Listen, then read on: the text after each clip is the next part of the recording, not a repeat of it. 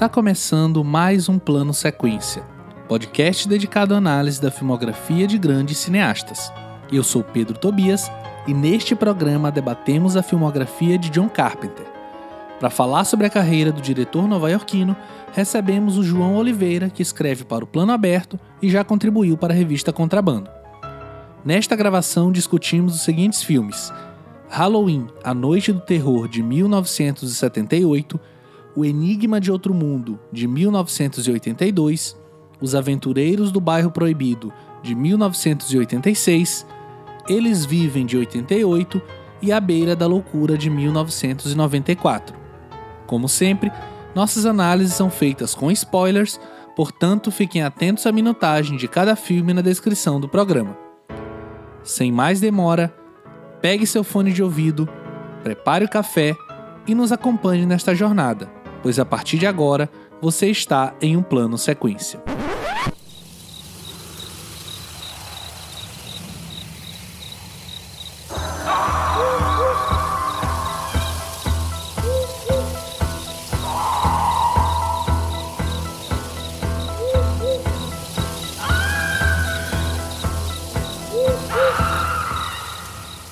John Carpenter nasceu em 16 de janeiro de 1948 em Nova York e, logo aos 5 anos de idade, se mudou com a família para o estado do Kentucky. Muito interessado no fazer cinematográfico americano dos anos 1940 e 1950, sobretudo os faroestes de Hawks e Ford, os thrillers de Hitchcock e toda a produção de ficção científica e de horror de baixo orçamento muito populares à época, Carpenter começa a produzir os seus próprios filmes ainda muito jovem e de forma caseira, utilizando bitolas pequenas de 8mm. Também realiza, já no período em que frequentou a Escola de Artes Cinematográficas da Universidade do Sul da Califórnia, diversos curta-metragens e inicia sua carreira profissional com o longa Dark Star, em 1974. Produção que exigiu a sua saída precoce da faculdade para que pudesse se dedicar sem maiores distrações ao ofício de diretor. Ainda nos anos 1970, lança pelo menos outros dois grandes filmes: Assalto à 13ª DP em 76 e Halloween em 78, trilhando dali para frente uma trajetória brilhante do ponto de vista cinematográfico e turbulenta no que se refere ao diálogo com os grandes estúdios e com o público espectador. Atualmente, Carpenter se diverte conduzindo sua carreira musical, compondo, lançando discos e fazendo shows ao lado de seu filho Colin Carpenter e de seu afilhado Daniel Davis. No cinema, assinou a direção pela última vez, ao menos até o presente momento, do longa-metragem de horror intitulado Aterrorizada, The Ward, de 2010. Esse é o nosso podcast número 48 sobre um dos maiores cineastas vivos e para falar desse cinema voraz de John Carpenter, estão comigo Leandro Luiz e aí, Leandro. Salve, Pedro. Vamos lá falar de John Carpenter em pleno outubro de 2021. Simbora. Aqui conosco também a Marina Oliveira. E aí, Marina? Oi, gente. Nossa, que legal, né? Agora que o Leandro falou, tem esse link aí do Halloween, com os filmes do Carpenter. Então já tá todo mundo no clima aí pra, pra assistir os filmes dele de qualquer jeito, né? Então, vamos que vamos. Vamos. E com a gente também o João Oliveira, que eu já vou pedir para se apresentar e já começar dizendo como que o cinema do Carpenter entrou na sua vida, João. E como que você posiciona ele, digamos, no seu panteão de grandes cineastas. Boa noite, pessoal. Sou João Oliveira. É, escrevo para o site Plano Aberto. Posto algumas coisas no meu Letterboxd também. Sou ouvinte ávido de podcasts e já falei pro pessoal que me convidou aqui, que é uma honra participar do Plano Sequência, que é um dos meus podcasts preferidos, sem querer bajular muito vocês. E... Pode bajular que a gente gosta. e, cara, não poderia ser melhor escolha de diretor, cara, porque no panteão dos meus diretores o Carpenter figura como favorito. É... Conheci o cinema dele através deles Vivem, que eu considero meu filme favorito da minha vida. E ano passado eu resolvi maratonar essa vasta filmografia do diretor e me apaixonei. É realmente um dos meus diretores preferidos. Um dos meus diretores preferidos, não, é o meu diretor preferido. E é uma honra poder falar dele aqui com vocês. Demais. João foi categórico, né? Meu diretor favorito. E, e, pô, demais, João. Que bom que você tá aí com a gente. É, está aí há tanto tempo trancafiado nessa pandemia, né? João que é aqui do Rio também. De vez em quando a gente se esbarra aí em saídas de cinema, almoços de Festival do Rio e etc. Mas pelo menos aqui virtualmente deu pra gente se encontrar, né, João? Valeu demais aí por ter aceitado gravar conosco. Eu que agradeço, Leandro. Pô, realmente faz falta esse contato físico. Eu te conheci num almoço de Festival do Rio, né? Meu primeiro Festival do Rio cobrindo, lá em 2019, faz tanto tempo. Nossa, pré-pandemia. pré-pandemia. E realmente faz falta esse encontro ali pelos cinemas de rua, às vezes uma discussão que se estende para um barzinho. É, faz falta isso tudo, cara. Mas que bom que as coisas estão começando a normalizar e a gente pode se reencontrar em breve. Em breve. E é isso. Um prazer a Marina também, que eu não conheci, estou conhecendo agora. E Pedro, que já é um amigo de longa data da internet, que eu também tenho vontade de conhecer pessoalmente um dia. É isso. Vamos embora para esse podcast. Ô João, e já aproveitando a sua fala inicial e aí também perguntando para Marina e para o Leandro, né, o Carpenter é um cineasta que já há alguns anos, né, há mais de uma década pelo menos, não não é um cineasta muito ativo dentro do cinema. Claro, ele está atuando em outras produções, como eu comentei na biografia, né, da música. Mas vocês sentem falta hoje de, de ver um filme do Carpenter e como que vocês acham, obviamente um exercício aqui de, de futurologia para a gente também iniciar o bate-papo, como que vocês acham que seria um filme do Carpenter hoje em dia, considerando a obra que ele já tem e os temas que ele já abordou até então? Cara, eu sinto muita falta do Carpenter por esse carinho que eu tenho com ele, né, cara? Ele é um diretor realmente que. A gente estava até comentando antes de começar o podcast que ele é um diretor divertido nos seus filmes. E ele realmente me diverte porque, apesar do cinema dele ser denso tematicamente, ter temas políticos bem fortes e bem presentes na, na filmografia dele, ele é um cara que sabe se divertir muito, sabe? Ele é um cara que é bastante cético, bastante irônico, bastante sarcástico. E eu acho que hoje em dia ele iria se deleitar num filme desses, assim. É, adiant, sem querer adiantar muito a pauta, mas ele fala já um pouco dessa questão de massificação da, da cultura no A Beira da Loucura, né? E eu acho que ele poderia pegar alguma coisa nesses moldes e fazer um filme desse. E eu, particularmente, tenho uma curiosidade mórbida de ver um Eles Vivem nos dias atuais. Uma releitura contemporânea dos, dos Eles Vivem. para ver o que, que sairia disso daí. O controle mental ia ser três vezes pior. Exatamente. Celular e rede social, né? É interessante que, até na própria biografia que a gente trouxe aqui, é, o Leandro usou a palavra turbulenta, né, no relacionamento dele com o público e com os estúdios. É, e eu fico até pensando assim, porque hoje ele tem toda uma uma multidão de seguidores, é, sempre redescobrindo, né, os filmes dele. Eu acho que o cinema dele tem muito disso, de você poder, a, a, a, o fato de reassistir os filmes sempre traz alguma coisa de nova, né? A gente sempre pode achar alguma coisa nova. Então eu fico pensando assim, é, com, essa, com, com esse jeito é, subversivo dele, inovador, se ainda aconteceria esse, essa má interpretação do cinema dele, essa pouca aceitação dos filmes dele num ponto de vista comercial, né?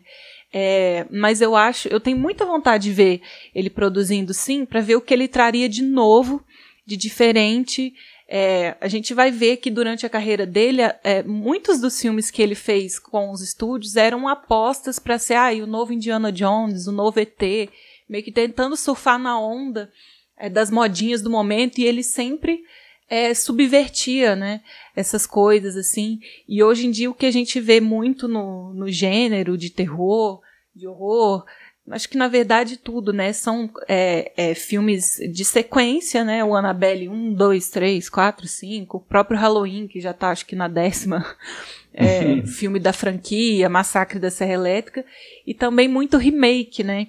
Então eu acho que ele, né, nos contextos do dia de hoje, em que a gente precisa muito de originalidade, até quando ele se propõe a fazer uma refilmagem, ele sempre faz diferente, né? Então acho que seria super interessante ter ele no cenário nos dias de hoje. Pô, total, Marina. Eu acho que o, o Carpenter faz, faz falta e fará falta sempre, assim. Porque seria, né, uma dádiva poder ter um, um cara como, como Carpenter, né, que, que ainda está vivo, enfim, ainda está forte e atuante de certo modo, né, por mais que ele fique, esteja apenas na pira dele de, de fazer música e de videogame. fazer turnê agora, né, e jogar videogame, assim, que é uma parada, e assistir jogo de basquete, assim, também que é outra parada que ele curte muito. É, mas, pô, eu fico imaginando, assim, ao mesmo tempo como fã é, do cinema do Carpenter, eu adoraria vê-lo produzindo intensamente. E, por outro lado, tentando, enfim, me relacionar de algum modo com, com a vida dele, com o cotidiano dele, eu acho que, na verdade, para ele é ótimo, sabe? Tá afastado também dessa loucura toda de Hollywood, assim. Porque ele é um cara que, na verdade, nunca se adequou muito bem há essa pressão toda hollywoodiana, assim, por mais que ele, né, enfim, fez muitos filmes para grandes estúdios, apesar de ter feito vários outros também de forma mais independente, de baixo orçamento, mas ele fez filmes com orçamentos grandes e, e com responsabilidades consequentemente grandes também.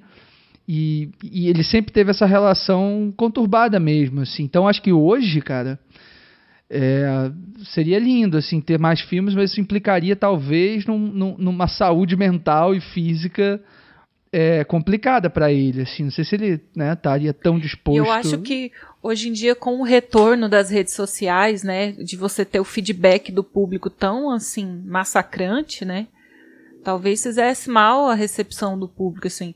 Eu vi uma declaração dele esse ano ainda, é, dele dizendo que para ele o processo de fazer filme sempre foi muito doloroso, muito difícil, que para ele sempre foi melhor terminar o filme, porque a pressão era tão grande e ele vem de uma escola assim de cinema, né? É, essa essa turma de faculdade dele, né, entre os anos 60 e 70 ali é, é, em Los Angeles, né? Eles, eles vêm muito influenciados da novela vague, então tem essa coisa do autor muito forte no cinema. Então, mesmo ele trabalhando para fazer filmes muito populares, muito divertidos, populares. São filmes complexos, né? Ele tem a assinatura dele e ele sempre teve que brigar muito para manter esse controle criativo em tudo que ele fez. Então, para ele é melhor terminar um filme do que o processo de filmar em si, porque ele acha muito muito difícil tentar manter o controle e ficar brigando com as pessoas para manter a visão dele, né? Então, acho que realmente ele lá jogando o videogame dele, escrevendo as músicas dele, ele possa estar num lugar melhor, assim, mas que seria bom ter filmes novos, seria. Não, é, com certeza. É sempre um cara. Não gosto muito de usar essa, essa, essa palavra, mas ele é um cara necessário. Sempre os comentários dele políticos é, acerca dos filmes vêm desse, dessa contramão do, do que é geral, assim, tanto muito por causa disso, as brigas dele com os estúdios, né? As frustrações dele também com os estúdios, né? E até imagino que essa decisão de parar de filmar vem um pouco dessa frustração dele com esse grande esquema, desse grande sistema dos estúdios, né? E agora é. Oi, pode falar. Não, não, eu queria só perguntar assim para você, João, e para o Pedro também que perguntou sobre essa questão. Não sei o que vocês acham assim, mas pode ser que um caminho talvez ainda possível para o Carpenter seja a televisão, né? Porque ele teve ali nos anos 2000, ali em 2005, 2006, uma experiência com aquela série Masters of Horrors, né? Que ele faz o Cigarette Burns e o Pro Life, que são dois filmes de uma hora de duração, eu acho. O Cigarette Burns eu acho muito bom. É, e, e, numa época em que né, a televisão não é do que é hoje, assim, então acredito que talvez esse possa ser um caminho, né? Uma, uma independência, uma liberdade para trabalhar na TV, né? É, e talvez é. um streaming, né? Porque. É, quando eu digo TV, TV, eu falo streaming é, também, tudo isso. É porque a TV tem restrições ainda maiores, né? Assim, de faixa etária, sei lá. É mais pudica mesmo, mas eu acho que os streamings eles têm apostado muito nas ideias originais, né? E diferentes, assim. Mas é, é aquilo, se ele estiver fazendo só a música dele também, que bom, né? Bom pra gente também. É, é isso, assim. E como eu tenho esse carinho com o Carpenter, o que estiver sendo bom para ele tá bom, apesar de eu querer ver mais do cara. É, se ele estiver bem, tá ótimo. E é interessante falar da, da questão da TV, né?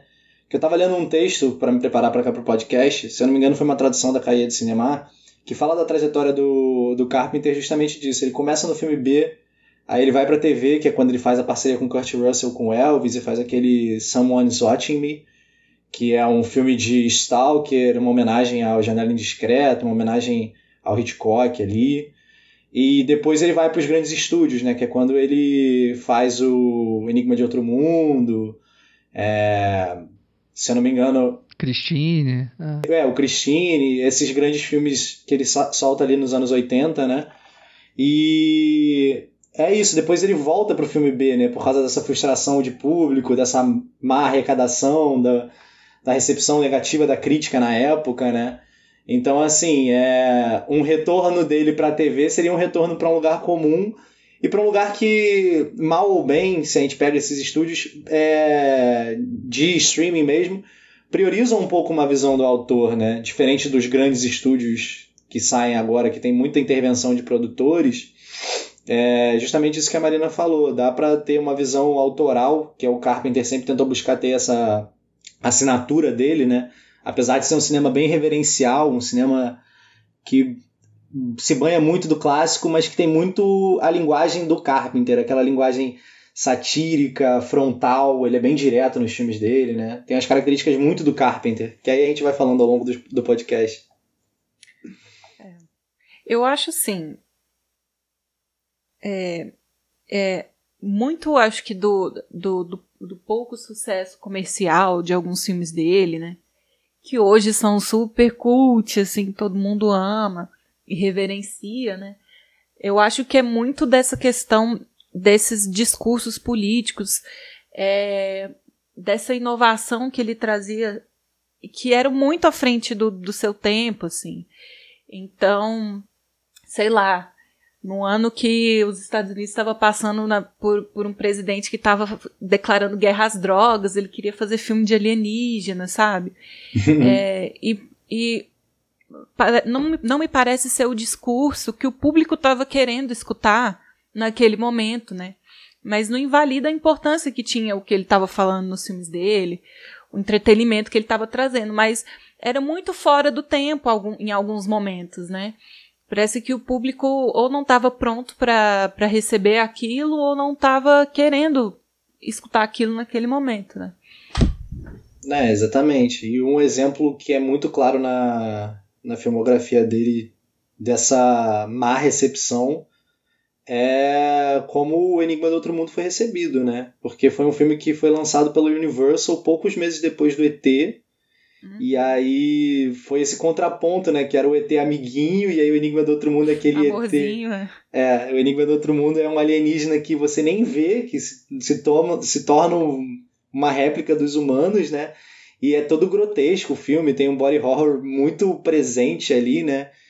Então é meio que isso, assim, ele sempre vai muito na contramão, apesar de ser, serem comentários muito é, assertivos dos períodos que eles se inserem, ele vai muito na contramão do que era demandado pela, pelo, pela grande massa, pelos grandes estúdios, né? Então, por isso essas recepções pouco agradáveis para ele, né? E aí ele tomou muita porrada com isso, cara. É, só para complementar, né? Porque o, o Carpenter ele parece o tipo de diretor que de fato não se importa muito em estar filmando, né? Até levando em conta que a Marina falou que para ele é, entregar um filme era muito melhor do que de fato estar fazendo um, né? Apesar dele, obviamente, ser um cara apaixonado pelo que ele faz enquanto conceito, talvez não enquanto logística, vamos dizer assim, né? Contrapondo esses dois termos.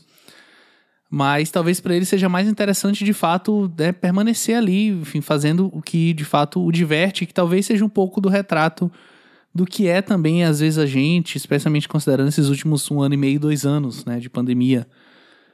É, mas o próprio Carpenter, enquanto. não enquanto realizador, mas enquanto, digamos assim, projeto de um cineasta do horror, né?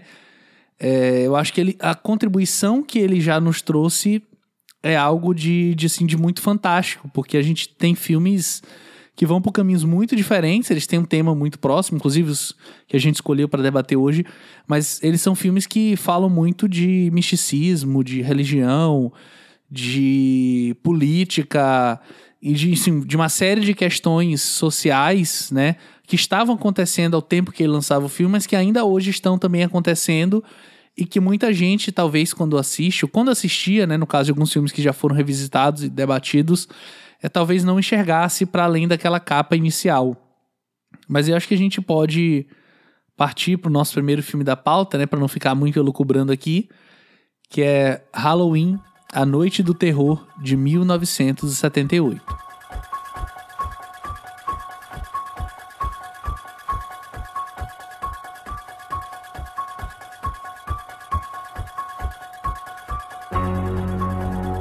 Perigoso assassino foge do hospício onde era mantido, retornando ao bairro onde matou sua irmã quando criança. Lá, ele passa a observar e perseguir os moradores da rua, em especial a jovem Laurie.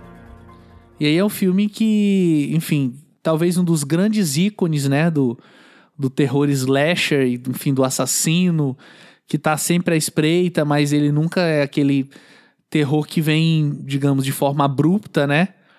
É, junto com, sei lá, Sexta-feira 13, o próprio. Tá, um pouco menos, mas também os filmes do Fred, né? Mas são. Oh, os filmes do Fred, os filmes do, do Wes Craven.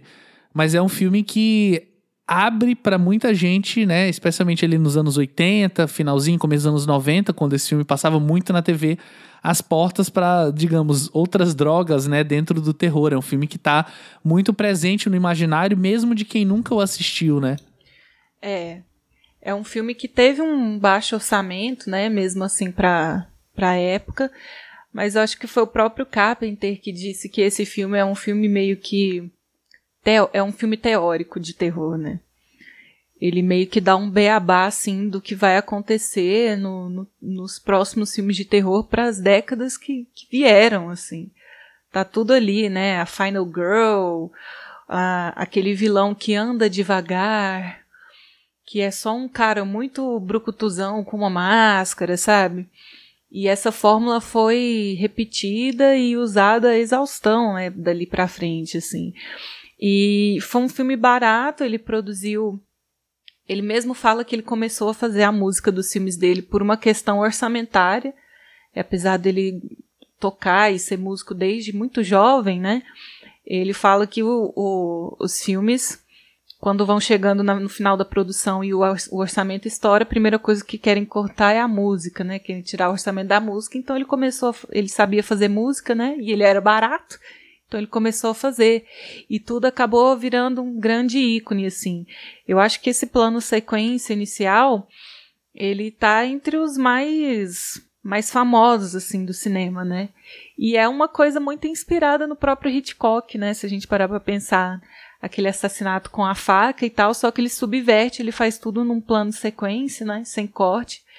É, mas eu acho que para um filme tão tão sem orçamento, com todas essas restrições, ele teve uma super pretensão, né? Ele foi muito pretensioso, ele conseguiu atingir as expectativas com, com o filme logo assim no começo da carreira, né?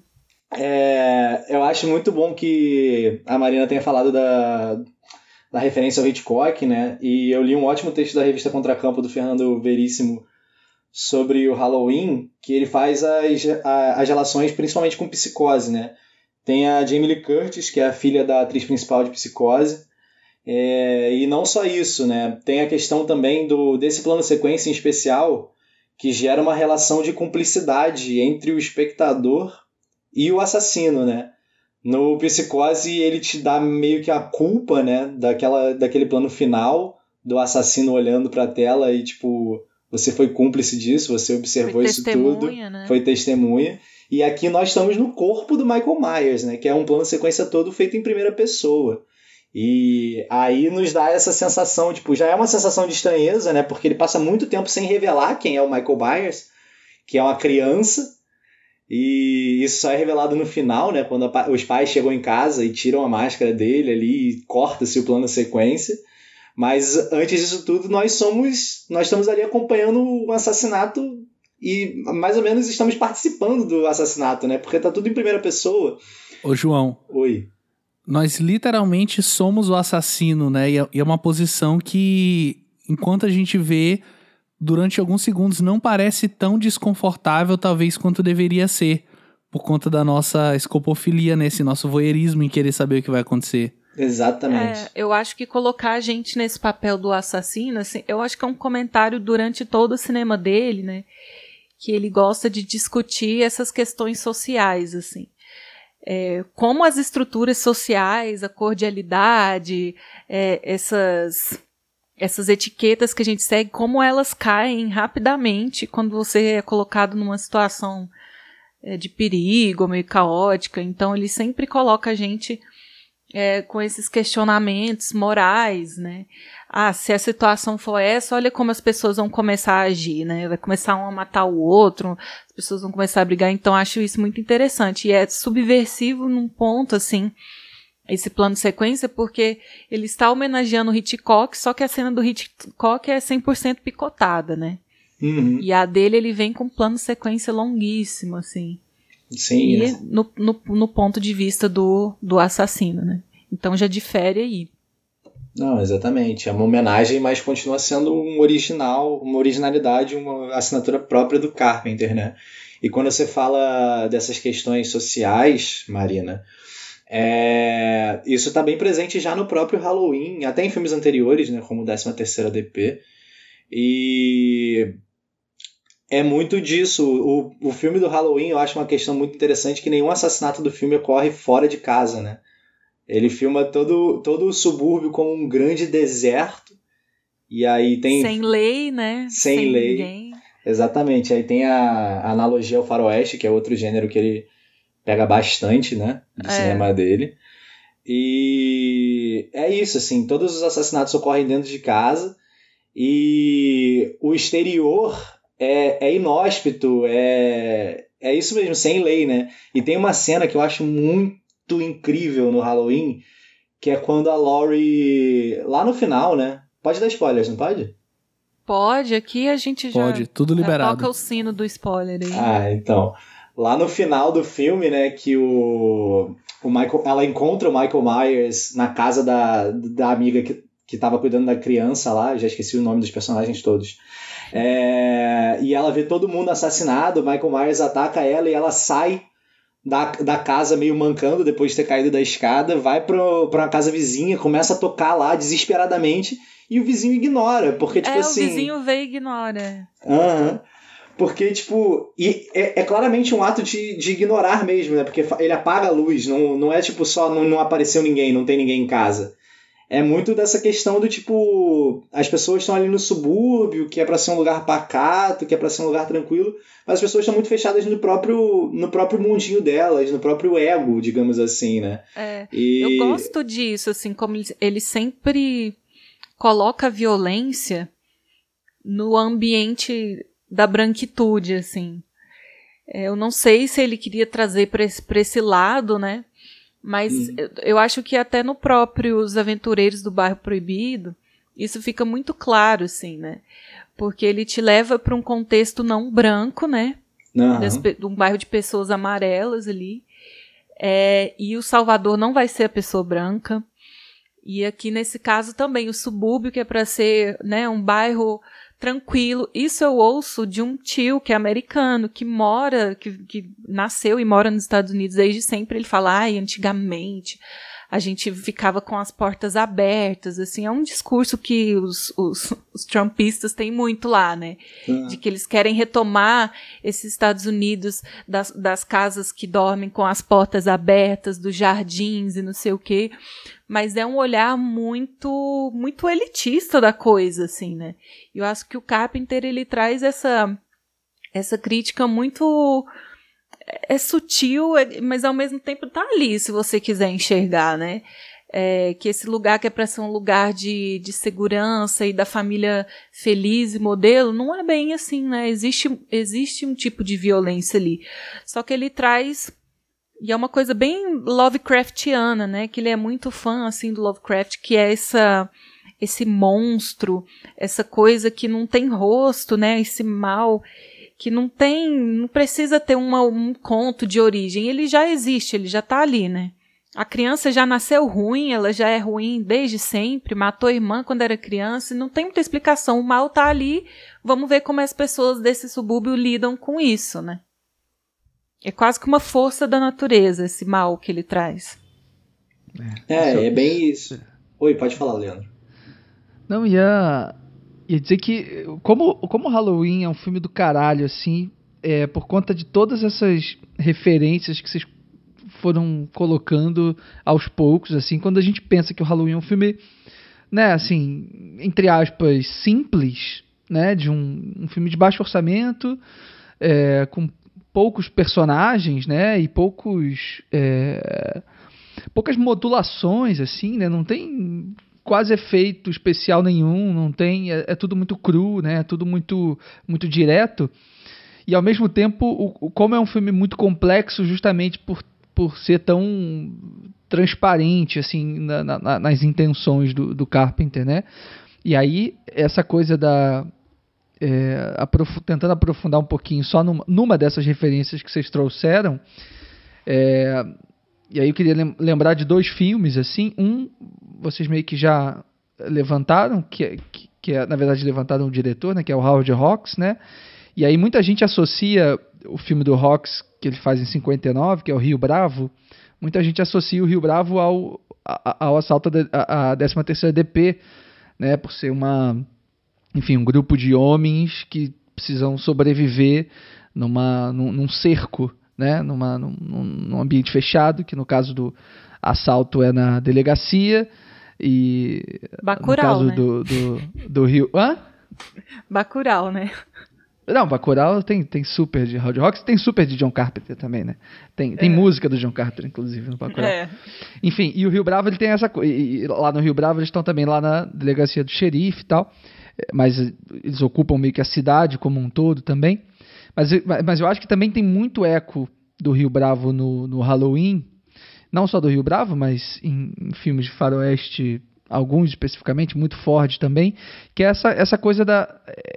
essa relação dos personagens com esse vazio, com esse silêncio, que é um silêncio da cidade, mas também acaba sendo um silêncio da sociedade como um todo, né? um silêncio ao mesmo tempo físico e ao mesmo tempo psicológico, né? que se impõe aos personagens. Então, gosto de fazer essa. Tem uma cena no Rio Bravo que é muito isso, assim.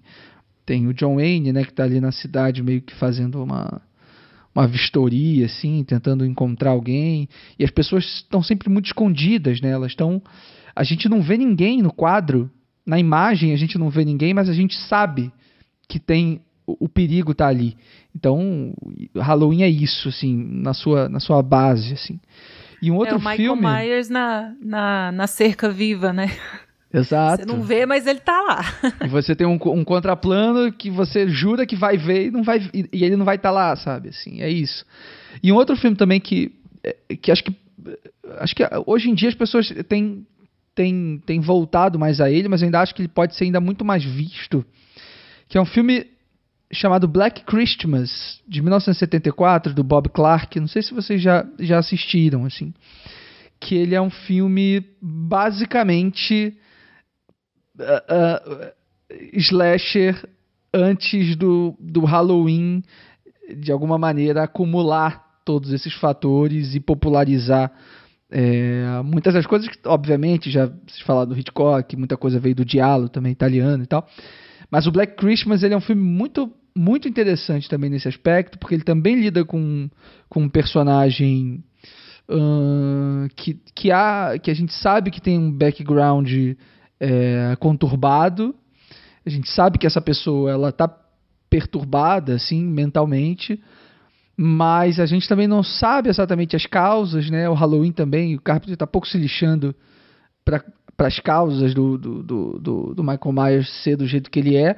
E no Black Christmas a gente também tem um, uma espécie de, de monstro, né? uma espécie de, de figura ameaçadora que ao mesmo tempo é um ser humano, mas tem toda essa carga maléfica por trás. É, e também é um grupo de jovens e um grupo de mulheres, especificamente, trancadas dentro de uma casa no subúrbio americano, na noite de Natal. Então acho que vale muito assim uh, fazer essas conexões com Black Christmas, por mais que eu não, eu não sei assim se o Carpenter ele referencia o Black Christmas em algum momento, assim. Acho que não, porque o Carpenter ele é esse cara que vai de fato tomar as suas bases ali no, no cinema clássico americano, assim. Mas são relações muito boas de se fazer. É, para quem não viu o filme, acho que vale muito buscar. Eu acho que o cinema do, do Carpenter é bem isso, assim. Ele é uma grande colagem, né? É, ele, ele tem muitas referências. É uma pessoa que ama, né? Que vê, que consome muito cinema. Então você consegue ver claramente as referências dele ali. Então, só que ele, ele, ele se apropria do gênero e meio que vai contaminando esse gênero com outras coisas, né? Que é bem dessa escola de cinema que ele veio, assim. Ele segue até algumas cartilhas de, de gênero, mas ele consegue fazer essa colagem de referências e ir misturando uma coisa na outra. E só para finalizar, assim, sobre esse filme, um, uma coisa que eu acho interessante, que eu não vejo ser muito comentado, assim, ele faz. Eu, eu acho que o Carpenter, nos filmes dele como um todo, tem um, um, comentário assim sobre masculinidade também, né? É, eu acho que nesse filme todos os homens são meio bananas, assim, não tem não tem muita atitude. O próprio o próprio médico que está atrás dele, né? Parece que ele nada, nada, nada e não sai do lugar, né? Tem que ser a mulher que Eu adoro a presença do Donald Pleasance no filme, assim. Eu adoro é os momentos ótimo. quase contemplativos, né? Em que ele fica na casa ele esperando o Michael Myers né? aparecer e o bicho nunca aparece, assim. Ele fica lá. É muito bom. É, ele meio que fica dando a biografia do Michael Myers, assim, é contemplativo mesmo, assim. E eu, e eu vejo muito isso, assim, dessa impotência masculina, né, de que é, tem muito isso nos Aventureiros do Bairro também, do cara que não resolve nada. É, e eu acho que isso está muito forte também, essa questão da masculinidade no Enigma de Outro Mundo, mas eu vou comentar isso mais quando a gente estiver falando dele. Eu acho muito interessante, fazendo um gancho no comentário da Marina, né, que ela traga o personagem do Donald Pleasant, né, Pleasant ou Pleasance, é, no, no filme, porque é justamente isso, né, ele é uma figura de um médico, mas ele não consegue uma figura, não consegue tratar o Michael Myers, digamos assim, né, da doença que ele tem, porque é, ele é um homem da ciência e o. Fazendo uma referência à fala anterior da Marina também, é tipo, o Michael Myers é um negócio não explicado. É justamente essa personificação desse mal que não tem explicação. Ele tá ali porque tá e pronto. Não, não precisa saber a explicação, a origem desse mal. É um negócio sobrenatural. E aí entra até numa questão do, do Carpenter de, de trabalhar com mitos, né? E é, é um cara ali que justamente por não entender a magnitude do que é o Michael Myers, é, entra essa questão da masculinidade, dele ficar inerte, de não conseguir resolver as coisas, mas também entra a ele ficar inerte também por não conseguir explicar, não conseguir entender isso muito bem. E é isso, é um negócio que não tem explicação na ciência, não é, tem explicação é, em nada. Nos filmes do Carpenter nunca vai ser a ciência que vai resolver nada, assim, é sempre a força bruta, é sempre o, o cowboy que vai chegar lá com a força bruta e resolver na, no braço ou na bala. É, isso é um comentário interessante, assim, que tem a presença de, de um cientista, de um médico, mas a, a solução nunca vem daí, né? Né, e eu acho que isso fica muito presente no Enigma do Outro Mundo também, mas aí a gente deixa para falar quando for comentar sobre esse filme. Então vamos aproveitar e partir para o próximo filme da pauta, que é justamente O Enigma de Outro Mundo, de 1982.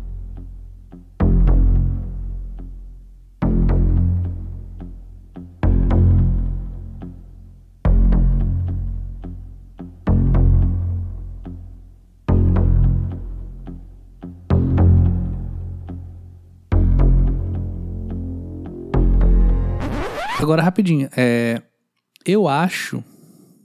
Ele, ele, assim, porque realmente tem.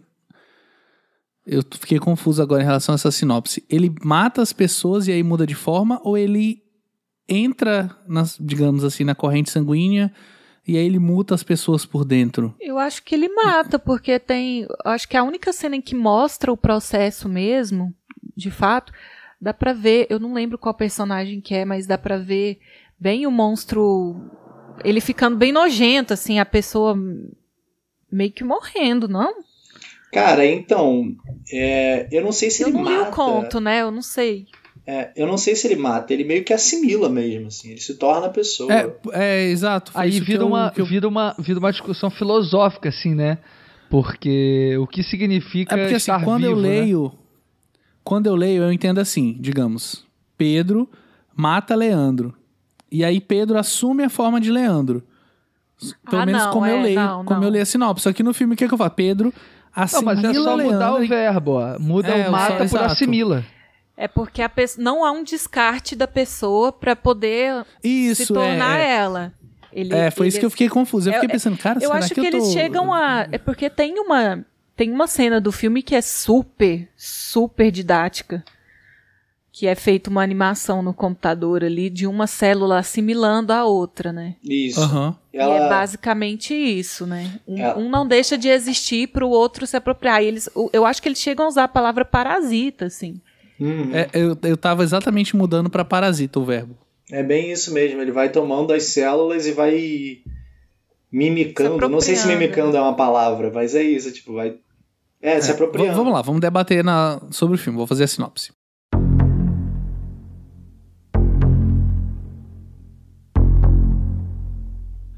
Na Antártida, cientistas em expedição ficam isolados e são confrontados por um alienígena que muda de forma e assume a aparência das pessoas que ele parasita.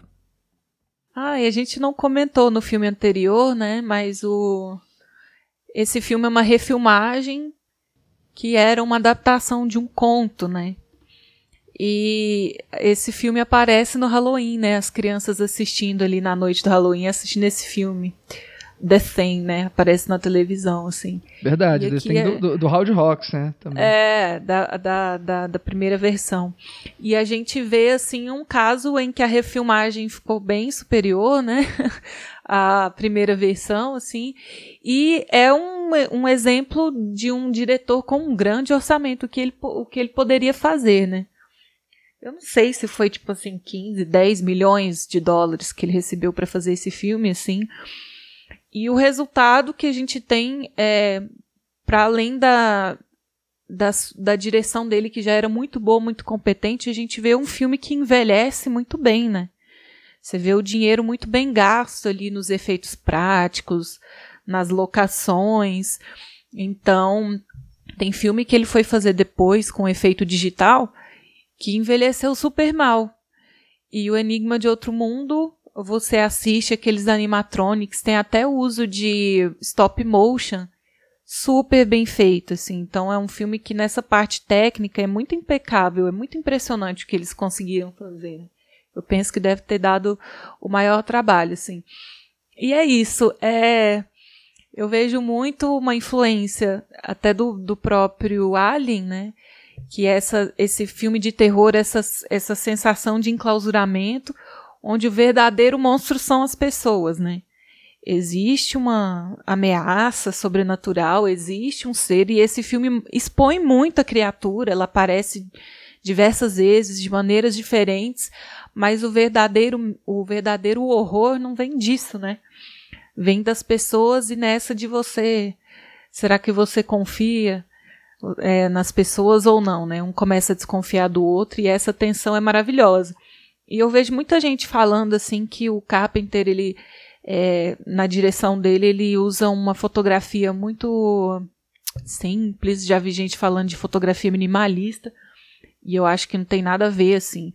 Nesse filme, ele usa a iluminação como personagem, assim. É, é, a, a, iluminação do filme ajuda muito a contar essa história, porque primeiro a gente está num, numa paisagem super remota, né, numa Antártida da vida, e então ele faz muito uso de, de uma luz azulada, né, a gente sente o frio, assim, mesmo quando eles estão dentro ali do posto de, de pesquisa, a gente sente essa aura fria, nebulosa, é, distante. E tem uma cena muito boa, inclusive, que é aquela cena em que eles vão fazer o teste do sangue, né, para descobrir quem está infectado ou não.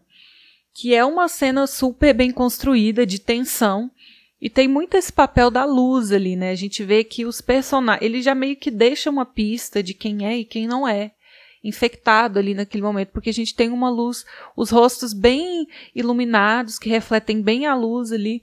E o único personagem que está infectado, você tem um jogo de sombra ali no rosto dele, né? Você tem essa pista para desconfiar, mas mesmo assim, quando acontece, leva um susto, né? Um super jump scare, assim. Você tá preparado, ele te fala uma, o tempo todo que se.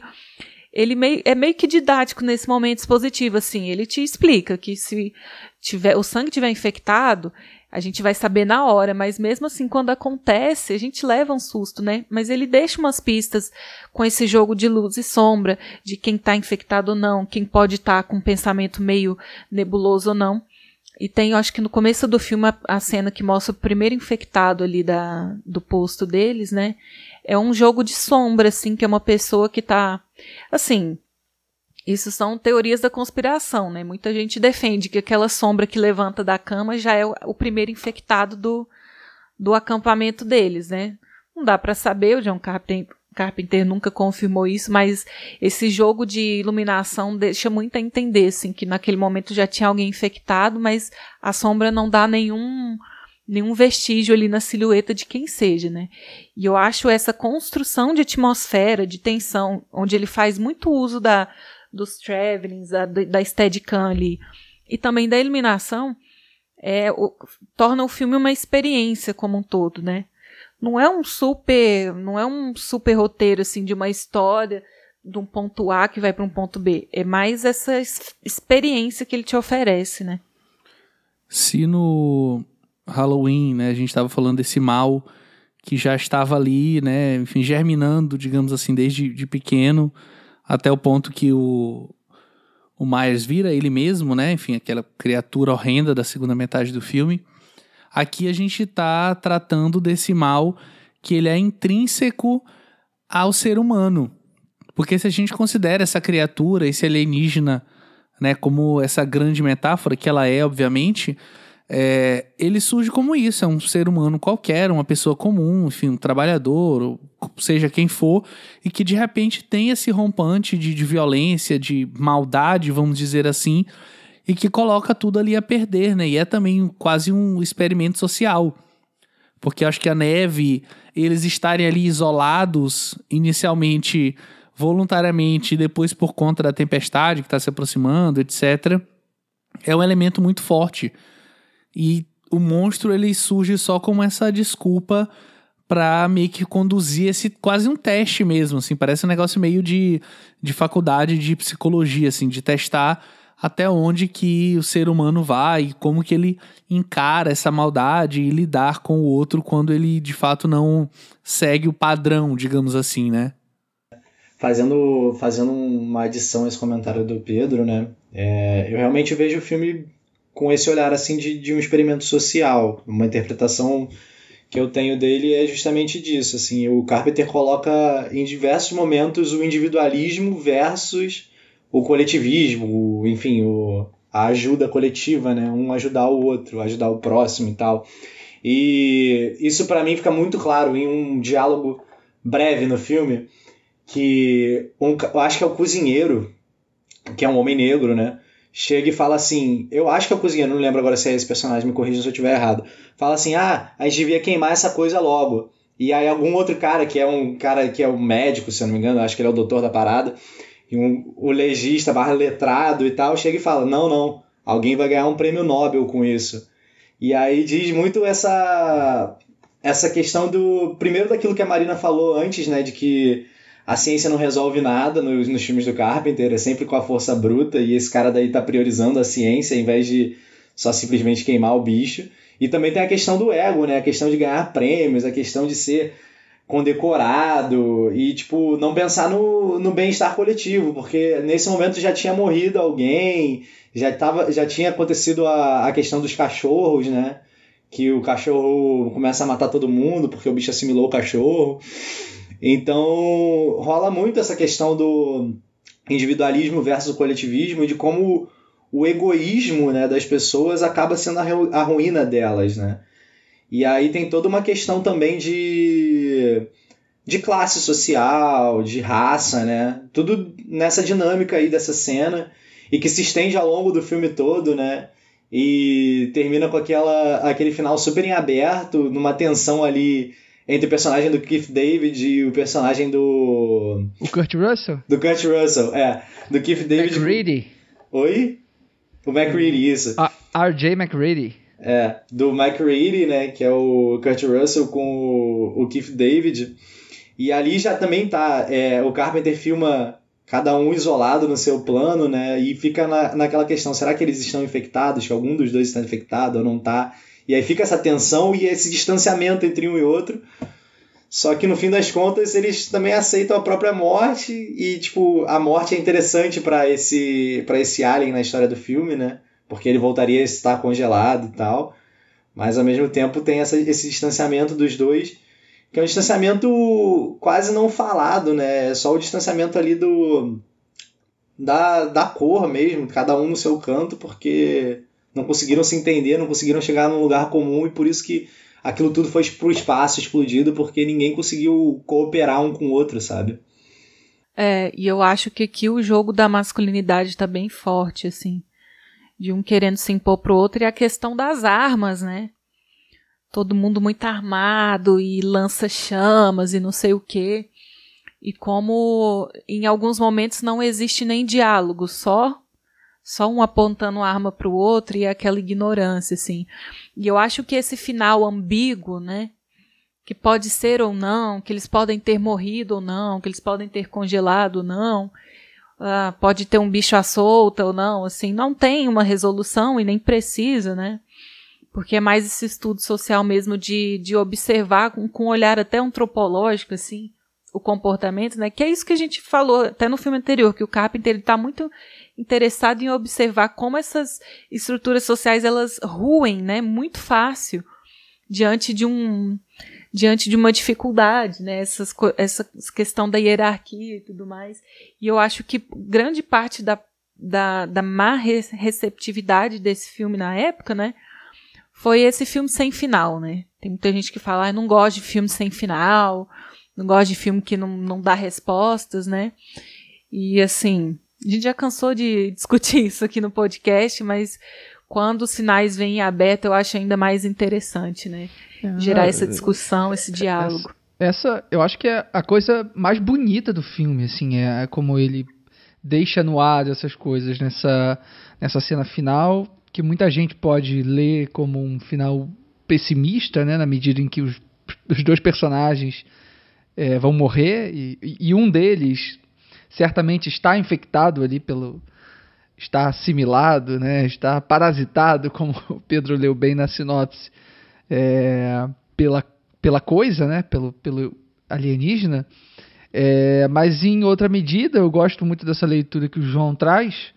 É, a gente tem ali uma basicamente um, a salvação da humanidade, né? A partir do momento em que a gente evita, né, em que os personagens evitam de, se salvarem para que essa criatura não, não possa acabar chegando no mundo, né, no continente e tal. E, e, e, tem duas coisas assim nesse filme que eu acho incríveis. Quer dizer, eu acho o filme inteiro incrível. É, é um dos meus filmes favoritos da vida, assim. Revejo ele, sei lá, sempre quando eu posso. É, mas tem duas coisas que são incríveis, assim.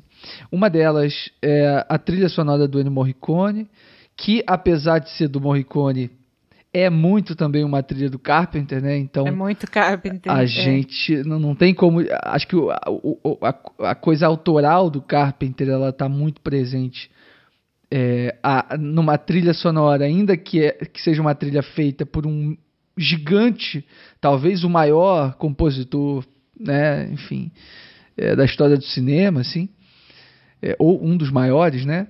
Então você, você imagina, né? O Morricone é um cara que tem uma personalidade, né? Tem uma, toda uma autoria também é, em relação às suas próprias obras. E aqui no, no Enigma de um Outro Mundo a gente começa o filme com aquele plano avassalador, assim, completamente aberto daquela montanha branca, né? Daquele gelo absoluto.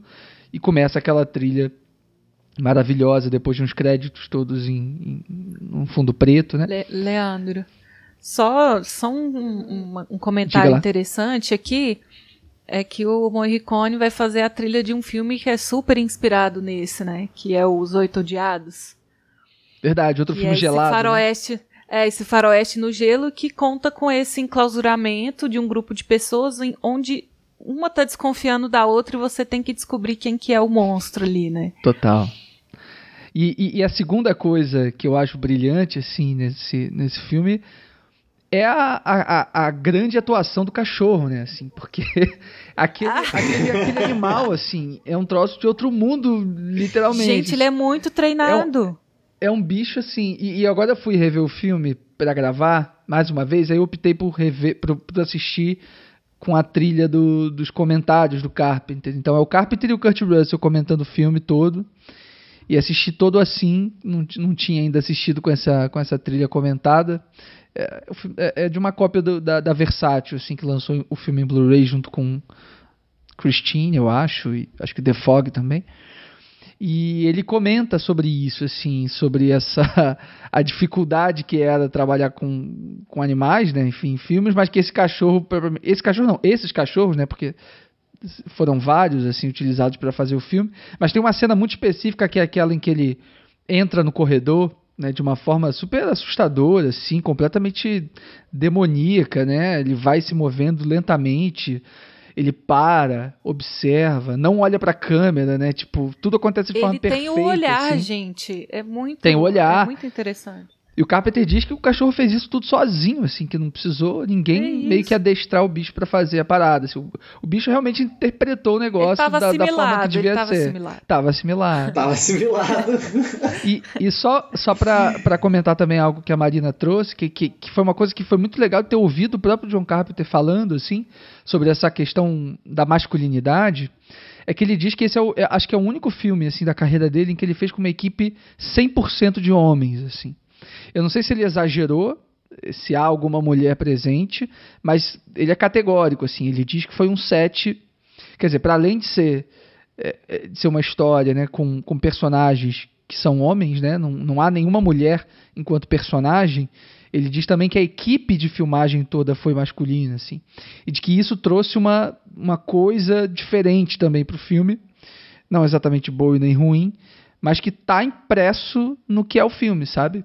E se a gente, né, se a gente for pensar mais uma vez trazendo o Howard Hawks, né, que que tem também uma todo um trabalho com grupos, né, de pessoas e grupos de homens também muitas vezes é, se relacionando, né, e esses corpos masculinos presentes na tela, como que eles se movem de um ponto a outro do quadro e como organiza, né, todos esses egos, essas personalidades é, na imagem, esse é um dado interessante também do filme, assim, acho que diz muito sobre isso também.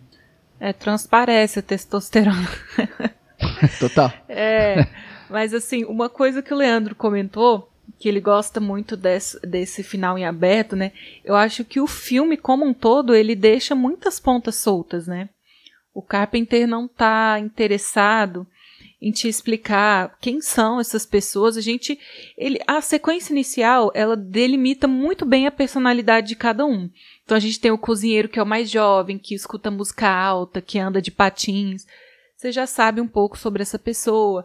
Você tem o médico que é super concentrado no trabalho, nas minúcias, nos pormenores e tal. Tem o Kurt Russell que ele já é o cara mais bru brucutuzão que fica isolado lá na cabine dele, tomando o uísque dele, fica bravo com o computador porque perdeu um jogo de, de xadrez, já joga o uísque no computador, então essa construção dessas personalidades, ela é muito bem feita nos minutos iniciais do filme, mas ele não se aprofunda de onde veio cada pessoa. Ele não te explica nem o que, que é esse centro de pesquisa, né? Por que, que tem um médico ali? O que, que eles estão fazendo na Antártida? Uh, isso é muito isso é muito interessante como ele não está interessado e acho que na maioria dos filmes dele assim ele não está interessado em fazer prequel em dar o, a, a, a história de vida de ninguém é porque ele, ele não é, ele não ele não quer ficar no, no psicologismo da coisa, assim. Ele coloca, ele dá uma situação, né? Então a gente tem uma situação posta A gente tem pessoas com as suas características, que geralmente são características simples e complexas ao mesmo tempo, né? Você não tem uma pessoa que é má, má, má, nem um bom mocinho. Você tem essas figuras humanas complexas que precisam lidar com, com, com uma com cada uma, sabe? E, e uma coisa linda também no filme que, que, eu acho, quer dizer, eu acho, né? A humanidade e, e todo mundo que, que estuda e admira o cinema do Carpenter acho que consegue enxergar muito no, no Enigma de Outro Mundo, é essa contestação muito carpenteriana, assim, em relação às figuras de autoridade, né? Se a gente for perceber, o, o, o, Mac Reed, né, o personagem do Kurt Russell, ele é um cara, é um piloto, assim, ele é um cara qualquer ali daquela turma, sabe? É, várias outras pessoas poderiam estar tá encabeçando, é, tomando as decisões, e o Kurt Russell, como essa figura, de alguma maneira, solitária e, né, e ao mesmo tempo isso também tá, talvez se torne um reflexo do próprio Carpenter, né, enquanto figura humana, enquanto profissional e tal. Essa figura solitária que se vê numa, numa determinada situação de ter que liderar. E é isso, né? Geralmente os, os grandes líderes não não almejam, né, essa liderança, assim. Talvez eu esteja é, roubando próprio... essa frase até de algum diálogo de algum filme do Carpenter, assim. Mas é meio isso. Né? eles vivem, né? Tem muito isso, assim. Ah, eu vim aqui pra chewing gum and kick ass, assim. Eu acho que é nesse filme, uhum. né, que ele uhum. fala isso, assim. Uhum. É um operário, é um pedreiro que vai resolver a situação, uhum. né? É a coisa mais improvável. Não só, ô Marina, e já antecipando um pouco talvez do papo do Eles Vivem, não só é um, um operário que vai resolver a situação, como é um não ator que vai resolver o filme. É ele que vai segurar o protagonismo da obra, sabe? É um negócio meio é, o é filme né? comentando sobre o comentário do diretor, né, social, um negócio assim meio uhum. muito doido. E eu, eu concordo muito com vocês, especialmente a respeito do final do filme. Acho que o final ele é o que talvez dá muita força à obra, não per si, mas enquanto realização, sabe? Acho que esse imaginário que a gente fica, ah, o que aconteceu, como que as coisas se desenrolaram, o mundo vai ser destruído, esse, esse pensamento que a gente fica é um negócio muito próprio. E aí, já fazendo, obviamente, um pensamento que não, não tem relação com quando o filme foi lançado, mas é algo muito do pós 11 de setembro, assim. O que, que será que vai acontecer? É uma guerra mundial? É um. E é, é jogar a, a população com brincar com isso, digamos assim, né? É trazer esse medo, esse temor do, do cidadão médio que trabalha, sei lá, no escritório, de algo grandioso, enfim, que pode afetar de forma sem retorno à vida humana na Terra, né? Uhum. Ah, eu só queria fazer mais um comentário aqui, que é uma menção ao segundo jump, jump scare mais notável do filme, assim, que é aquele momento em que eles vão fazer reanimar uma das pessoas que foi foi assimilada, né? Vem com desfibrilador ali na barriga e a barriga abre e é uma, eu acho que é uma cena super bem feita. Porra, essa assim. cena é do caralho, né? É um jump scare é muito bem executado e eu acho que traduz bem essa até a própria referência do, do Alien, né?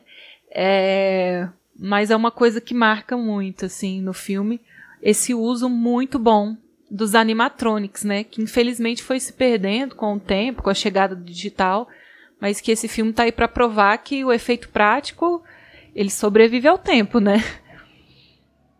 Nossa, sobrevive demais. Não, é. É um negócio que impressiona, assim, porque é um filme que. Realmente isso, sobrevive ao tempo. As cenas são chocantes agora, então imagina na época que essa tecnologia era nova, sabe? Então, pô, é impressionante mesmo. Essa é a palavra. A gente pode então partir para o próximo filme da pauta, que ele vai fazer quatro anos depois, em 1986, Os Aventureiros do Bairro Proibido.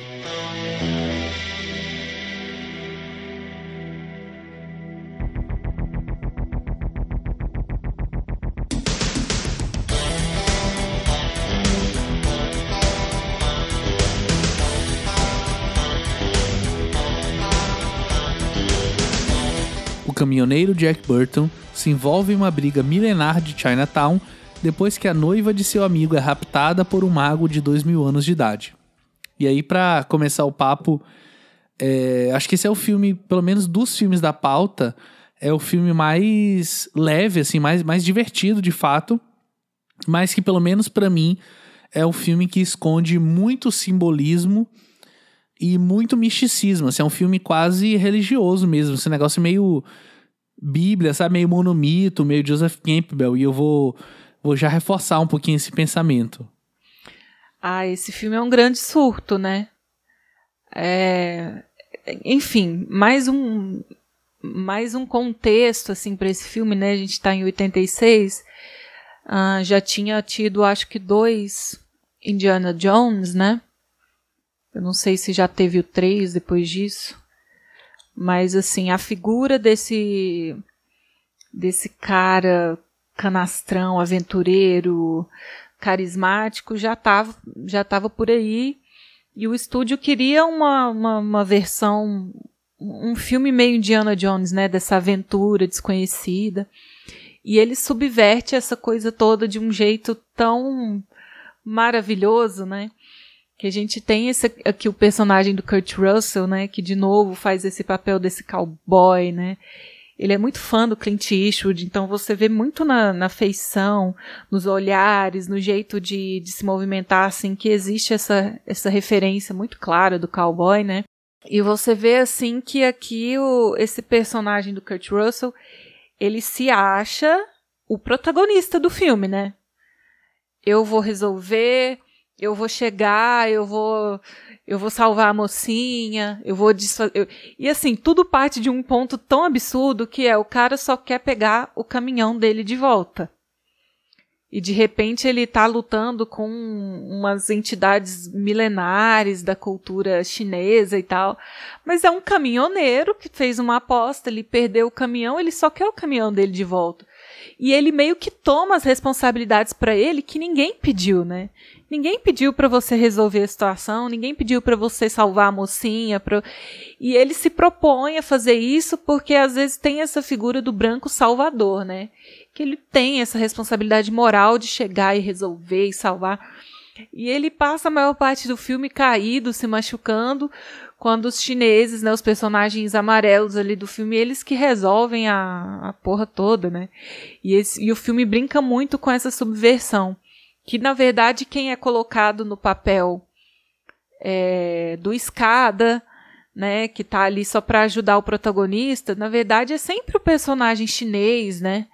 É sempre o personagem negro que está nesse papel e aqui o, o John Carpenter faz essa subversão de papéis e de valores, né? Não, na verdade, um filme que vai se passar num, num, na, na Little China, né? são os chineses que vão ser protagonistas, né? Não teve whitewash aqui. Os, os, as pessoas que precisavam estar tá com a importância e com o foco estão aqui. E, e é isso, assim, para mim é um grande surto. Esse filme eu dou risada do começo ao fim, assim, não dá para levar nada a sério. Mas eu vejo muito esse comentário ácido, debochado do, do diretor sobre colocar cada pessoa no seu lugar, assim, né? Então, se a gente vai apropriar dessa cultura chinesa para fazer um filme de artes marciais, com dragão, com não sei o quê, então vamos colocar as pessoas certas no destaque, né? Eu acho isso muito legal. É, e pegando um pouco da, desse seu comentário, é, é bem isso, assim, eu acho que é um escárnio do Carpenter, assim. E como a gente já falou algumas vezes, né, o cinema do Carpenter parte muito do inconformismo.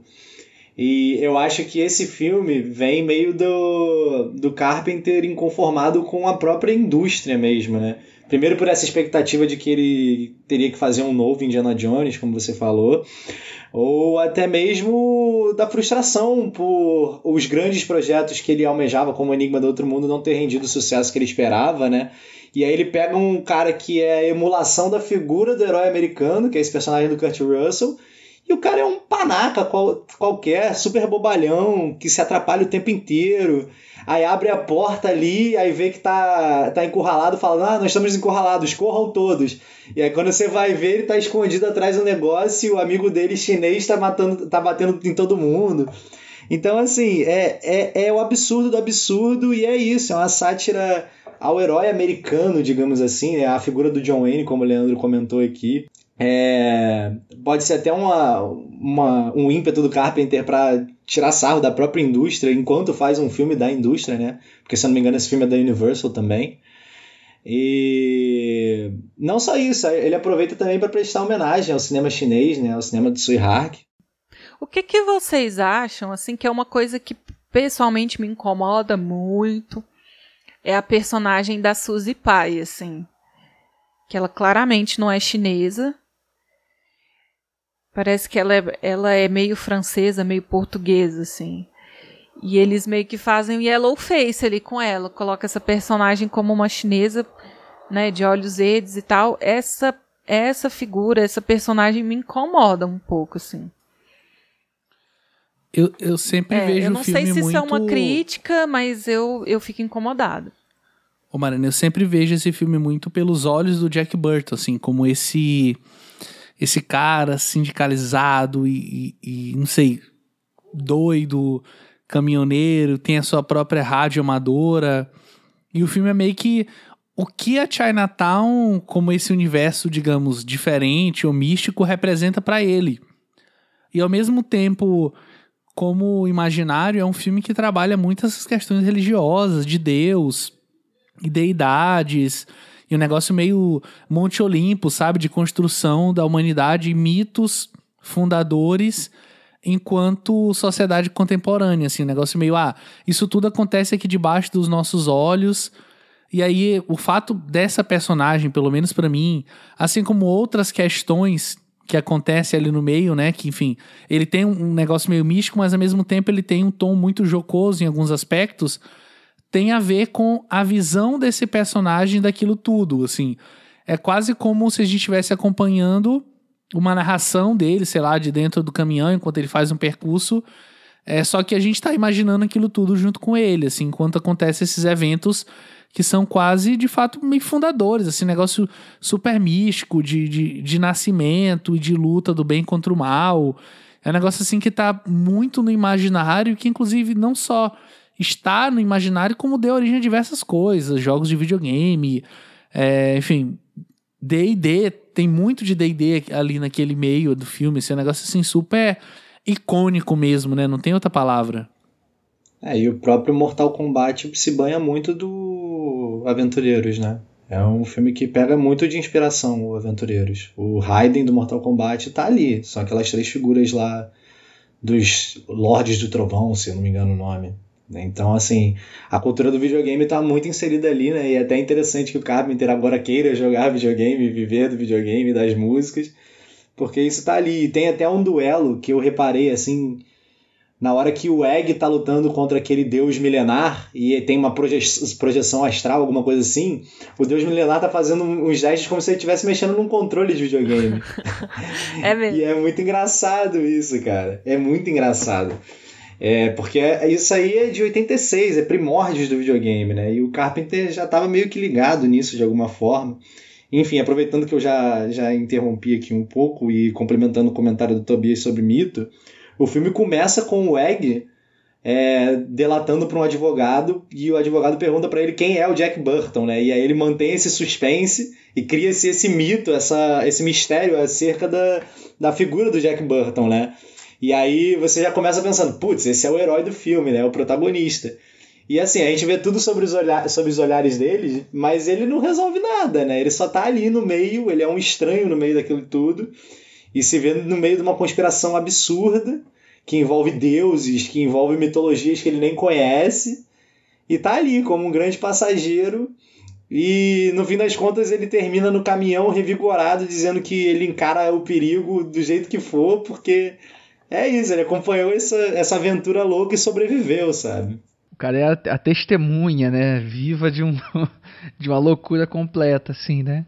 Eu acho legal no, nesse filme, assim, quer dizer, pensando num, num contexto, assim, né? É, como o João falou bem, assim, quando a gente estava falando do Nímica do Outro Mundo, o Carpenter, ele tem uma, enfim, uma, uma, uma decepção muito grande, né? Com, com os caminhos que a própria carreira dele meio que parece que vai, sinaliza né, que vai tomar a partir de um fracasso absoluto de bilheteria lá em 82.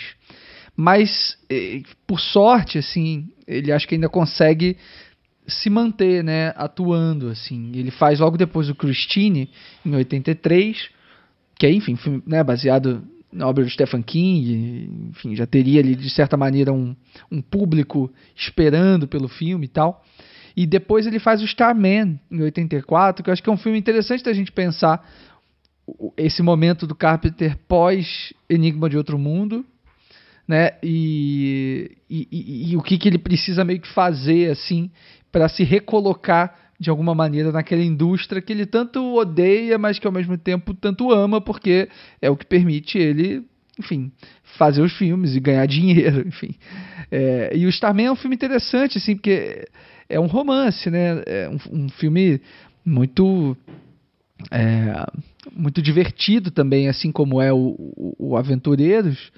E, e, e, acho que os dois filmes fazem uma dobradinha interessante, né? O Starman é de 84, o, o, o Aventureiros é de 86. Acho que dois filmes que povoaram bastante, enfim, as televisões e as tardes de muitas crianças e, e adolescentes nos anos 80, 90. É, então, o Aventureiros ele, ele chega nesse momento, assim, que o Carpenter está nessa coisa de fazer algo um pouco mais leve meio que para se reposicionar de algum modo, mas de, de, forma alguma ele, ele faz concessões, né? Isso é, isso é muito bonito, assim.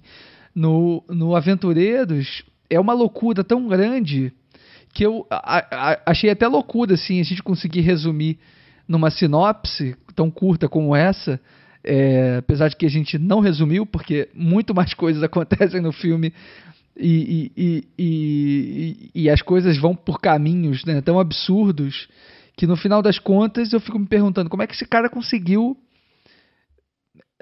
vender esse projeto assim? E a única a única a única alternativa que eu consigo imaginar é o seguinte o que estava no papel certamente não é isso que acabou na tela assim. E que bom né e que bom assim Sabe o que, que, eu, que, que me lembrou aquelas, aquele, aquela briga inicial no beco? É porque a gente gravou mês passado sobre o Buster Keaton. Me lembrou muito o Homem das Novidades. Aquela briga de gangues chinesas que ele grava, que é um, que é um caos também. Pô, total, Marina. Nossa! Caraca, pode crer. Eu me lembrei muito dessa cena, assim. Claro, nunca vou saber se isso foi uma referência. Essa cena do Buster Keaton também era numa, também era numa Chinatown. Era numa Chinatown. Assim, né? E é o caos puro, assim, Caraca, de gente com bom. espada, com metralhadora. É... Mas é isso, assim. Acho que... Pô, só, fal só faltava ter magia no filme do Buster é... Keaton. Né? Mas eu acho que, de certo modo, essa essa coisa essa coisa icônica da, das Chinatown, né, que toda grande cidade nos Estados Unidos tem um bairro chinês, né? Eu acho que isso está muito no imaginário do americano, né? E aí o, o, o, Carpenter traz esse, esse mergulho nisso que vai muito além do que seria essa, esse imaginário americano, né? Ele traz umas coisas é, muito é, e, loucas. E, e principalmente, Marina, uma coisa que eu não sei se a gente chegou a comentar aqui ainda, mas que talvez seja a base de tudo pro, pro Carpenter, que são os filmes de Kung Fu, né? Feitos em, em Hong Kong, né? Tsui Hark e, e aquela galerinha. É, é isso, é um filme de fã de filmes de Hong Kong. Pronto, entendeu? A Marina trouxe essa cena do, da luta do beco, né? O, o Jack tá meio perdido ali, ele pergunta pro amigo dele, é o Wong o amigo dele, né? Não lembro o nome exatamente agora. Me desculpem se eu estiver errado. E aí ele pergunta: o que, está acontecendo aqui? Que tem duas gangues lutando. E aí o Wong responde: Chinese standoff, como se fosse um standoff de faroeste. e aí ele vai lá e filma com aquele plano de faroeste ali na cintura mesmo, sabe? E, e aí começa a porradaria a roubar. assim, né? No corpo. Uhum. Cara, e isso é incrível, assim, porque é, é justamente o que você falou. É, é um filme americano que está ali no imaginário americano e ele faz essa referência meio que como uma piada visual ao cinema clássico americano, né, o faroeste. Só que a história, o que menos interessa a história é o personagem americano. É o americano. ponto de vista americano, o... é isso mesmo. É, exatamente, cara. Isso é muito interessante.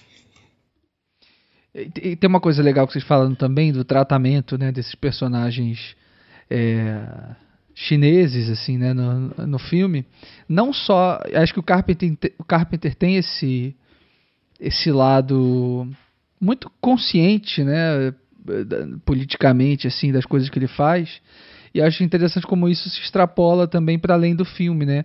Você tem esses dois atores, né, que é o, que é o Dennis Dunn, que faz esse esse esse Wang, né, esse amigo do do, do, do, Kurt Russell, já ia falar protagonista, assim, se é que o, que o Jack Burton é esse protagonista, é, que é justamente é. que a gente está desconstruindo aqui. Mas ele pega o Dennis Dunn, né, esse ator, e pega o Victor Wong também, é, e transporta esses dois atores para um outro filme que ele vai fazer no ano seguinte, que é o Prince of Darkness, transporta esses atores para personagens que não têm absolutamente nenhuma relação com a cultura chinesa, assim são aí nesses filmes eles são o, o, o, o Victor Wong interpreta um professor, um acadêmico é que dá legal. aula nos Estados Unidos. E o Dennis Dunn faz um universitário, um cara que está estudando ali, não, não lembro qual curso, assim, ciência, não sei se é matemática, enfim, alguma coisa assim, meio do, do universo da, das ciências exatas, assim.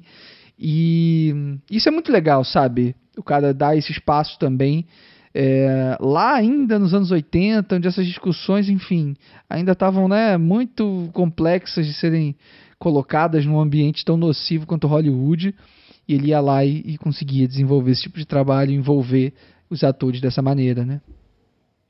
Cara, isso me lembrou de uma entrevista que eu vi do Carpenter na New York Film Academy, né? Que ele fala da origem dele, né?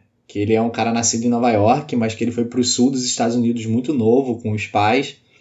E ele meio que se sentia um estranho ali, né? Porque ele viveu a época do sul segregacionista, que é a época do Jim Crow, que ele chama, né?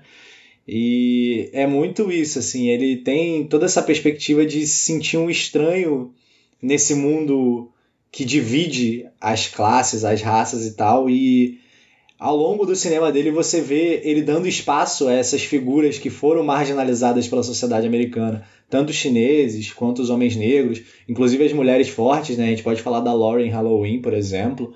Então, assim, ele, ele se, se interessa muito em dar espaço para essas figuras que não foram tão bem construídas pelo imaginário americano naquela época, né? E em Aventureiros eu acho que é o ápice disso, né? Porque é um filme chinês do John Carpenter, cara. É isso. É.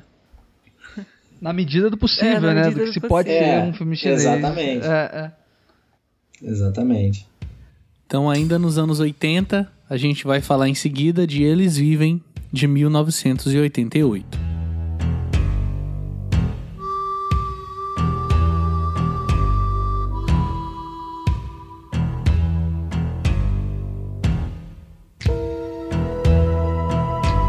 John Nada um operário recém-chegado a Los Angeles descobre um óculos especial com o qual é possível ver uma realidade subliminar. Alienígenas invasores lançam mão do consumismo para controlar toda a humanidade. E aí que vocês têm a me dizer sobre esse filme que acho que a própria ideia dele, né, já é de fato a mensagem. É, é uma grande luta de classes, né? Só que com lavagem cerebral, óculos especiais, alienígenas, multidimensionais, né? É um, um pequeno surto também, é, mas é aquilo, assim, eu falo que é uma luta de classes, porque mais uma vez a gente tem aqui uh, a força bruta sobressaindo a ciência, né? Então é um operário, é um é um cara desempregado que consegue um bico de pedreiro ali e meio que cai de de tabela na situação toda. E o golpe final, quem vai resolver tudo é ele, assim. Eu acho esse hilário, super bem humorado, mas que tem uma crítica muito forte, né, a essa diferença de classes, né? Principalmente naquela cena ali que a gente tem uma, uma convenção é, e os alienígenas estão meio que passando a, a planilha de resultados, né?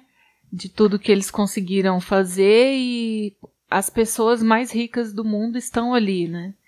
É, participando dessa conspiração de lavagem cerebral. É, e como existe todo um movimento para deixar as pessoas inertes e meio que num, meio, meio que sonâmbulas, né? Sem ver, sem perceber o que está acontecendo, a forma como você é influenciado pela mídia, pelo capitalismo, pelo consumismo, assim, é uma salada de informações, é, mas o filme faz tudo de uma forma tão bem humorada, tão, tão engraçada, né? O filme tem uma sequência longuíssima de briga num beco, assim, até chegar aos finalmente, que é quando eles vão enfrentar os aliens de fato, né? É um homem brigando com o outro ali por um tempão. Então, assim, mais uma vez essa essa discussão, né? É, desse, desses relacionamentos interpessoais, a questão da sociedade, como ela é frágil e como ela se desestabiliza com muito pouco, né? Então chegou um alien ali oferecendo para você ficar rico e tal, vamos começar a manipular as pessoas. O cara que te ajudou a arrumar um emprego, de repente você tá num beco ali brigando tempão, assim, é uma briga tão engraçada, né? Bem de brucutu mesmo. Um batendo no outro e eles e eles nem ficam muito muito muito roxo nem nada assim. Eles continuam brigando. Então acho que é um filme que trata de temas complexos. Não sei se para a época que ele foi realizado assim era muito o que as pessoas estavam querendo querendo consumir, mas é um filme que tem toda uma embalagem, toda uma maquiagem eh, de humor, é, até humor físico, assim, em muitos momentos, né, que deixa tudo muito, muito dinâmico, muito interessante. O filme tem um ritmo muito bom. Quando Karl Marx fala sobre o modo de produção capitalista, né? Ele fala que é um modo de produção baseado na igualdade de condições. O detentor dos meios de produção precisa da força de trabalho e a força de trabalho precisa dos seus meios de produção e reprodução para sobreviver, que no caso seria o salário. E aí ele fala como a necessidade inicialmente produz a mercadoria. Então a gente precisa, vou dar um exemplo absurdo, a gente precisa se sentar, então se cria um objeto para se sentar, cadeira. E aí, em determinado ponto, a reificação da mercadoria se torna tão absurda e a própria necessidade de expansão do próprio modo de produção que o fenômeno vira. Então não se produz mais mercadoria para atender uma necessidade e com isso a gente gerar um valor extra que vai se multiplicando. Não, pelo contrário. A gente esquece o processo na metade e a gente inverte os valores. Então a mercadoria ela é criada, ela explora a força de trabalho e ela vai gerar a própria necessidade da sua existência.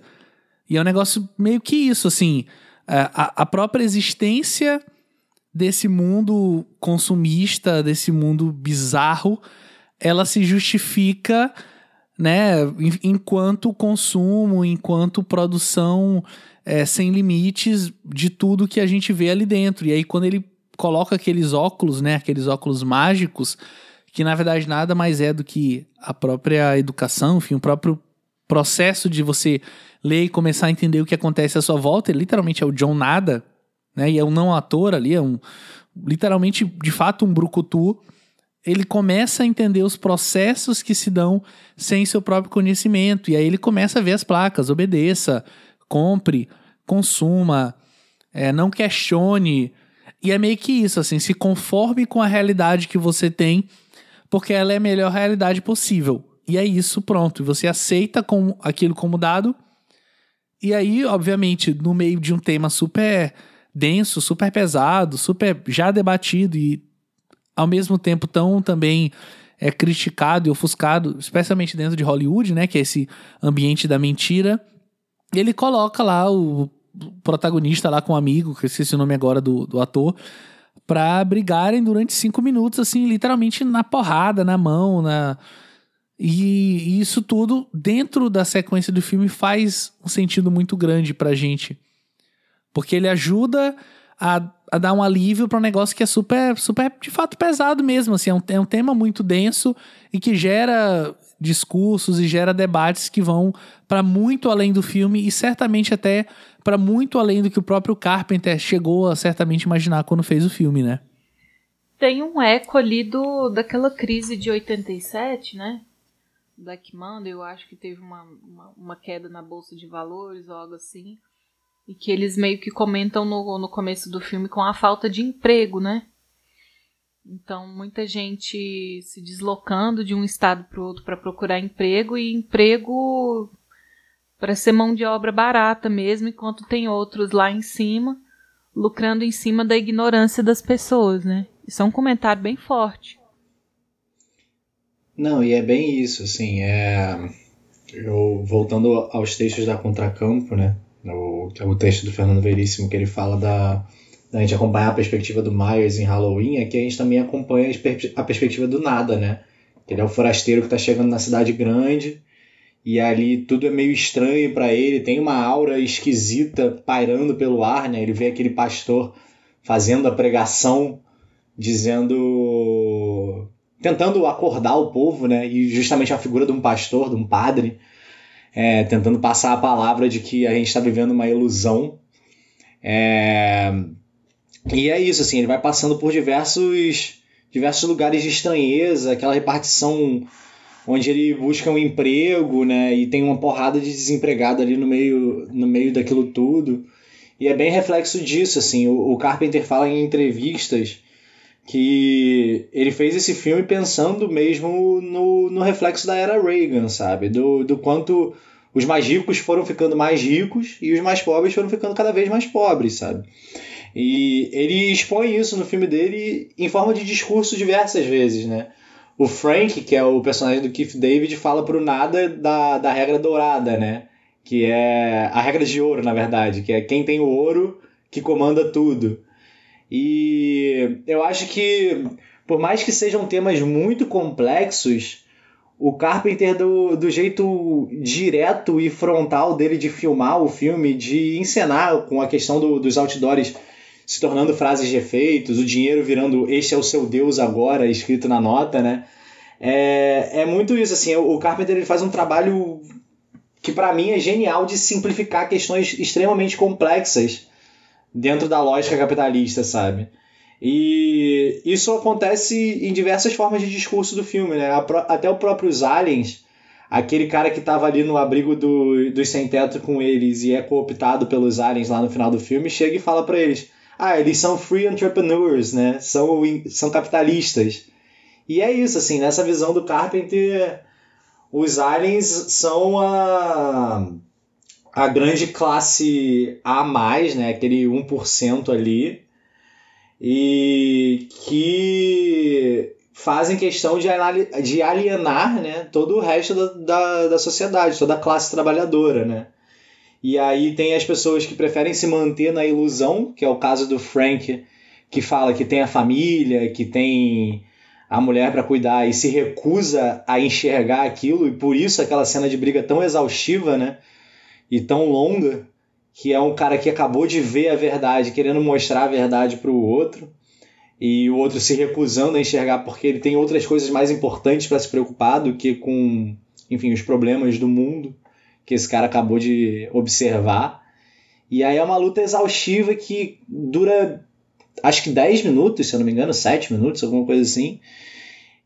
E, e não aparece ninguém além deles dois nesse meio tempo inteiro, sabe? Porque a sociedade continua, enquanto os mais as ralés, né, porque são dois pedreiros, um desempregado que veio migrando como um forasteiro, né? E aí até a gente pode até lembrar do faroeste por causa dessa figura, né? E o outro é um pedreiro que estava ali querendo fazer o trabalho honesto dele, cuidar da família e tal.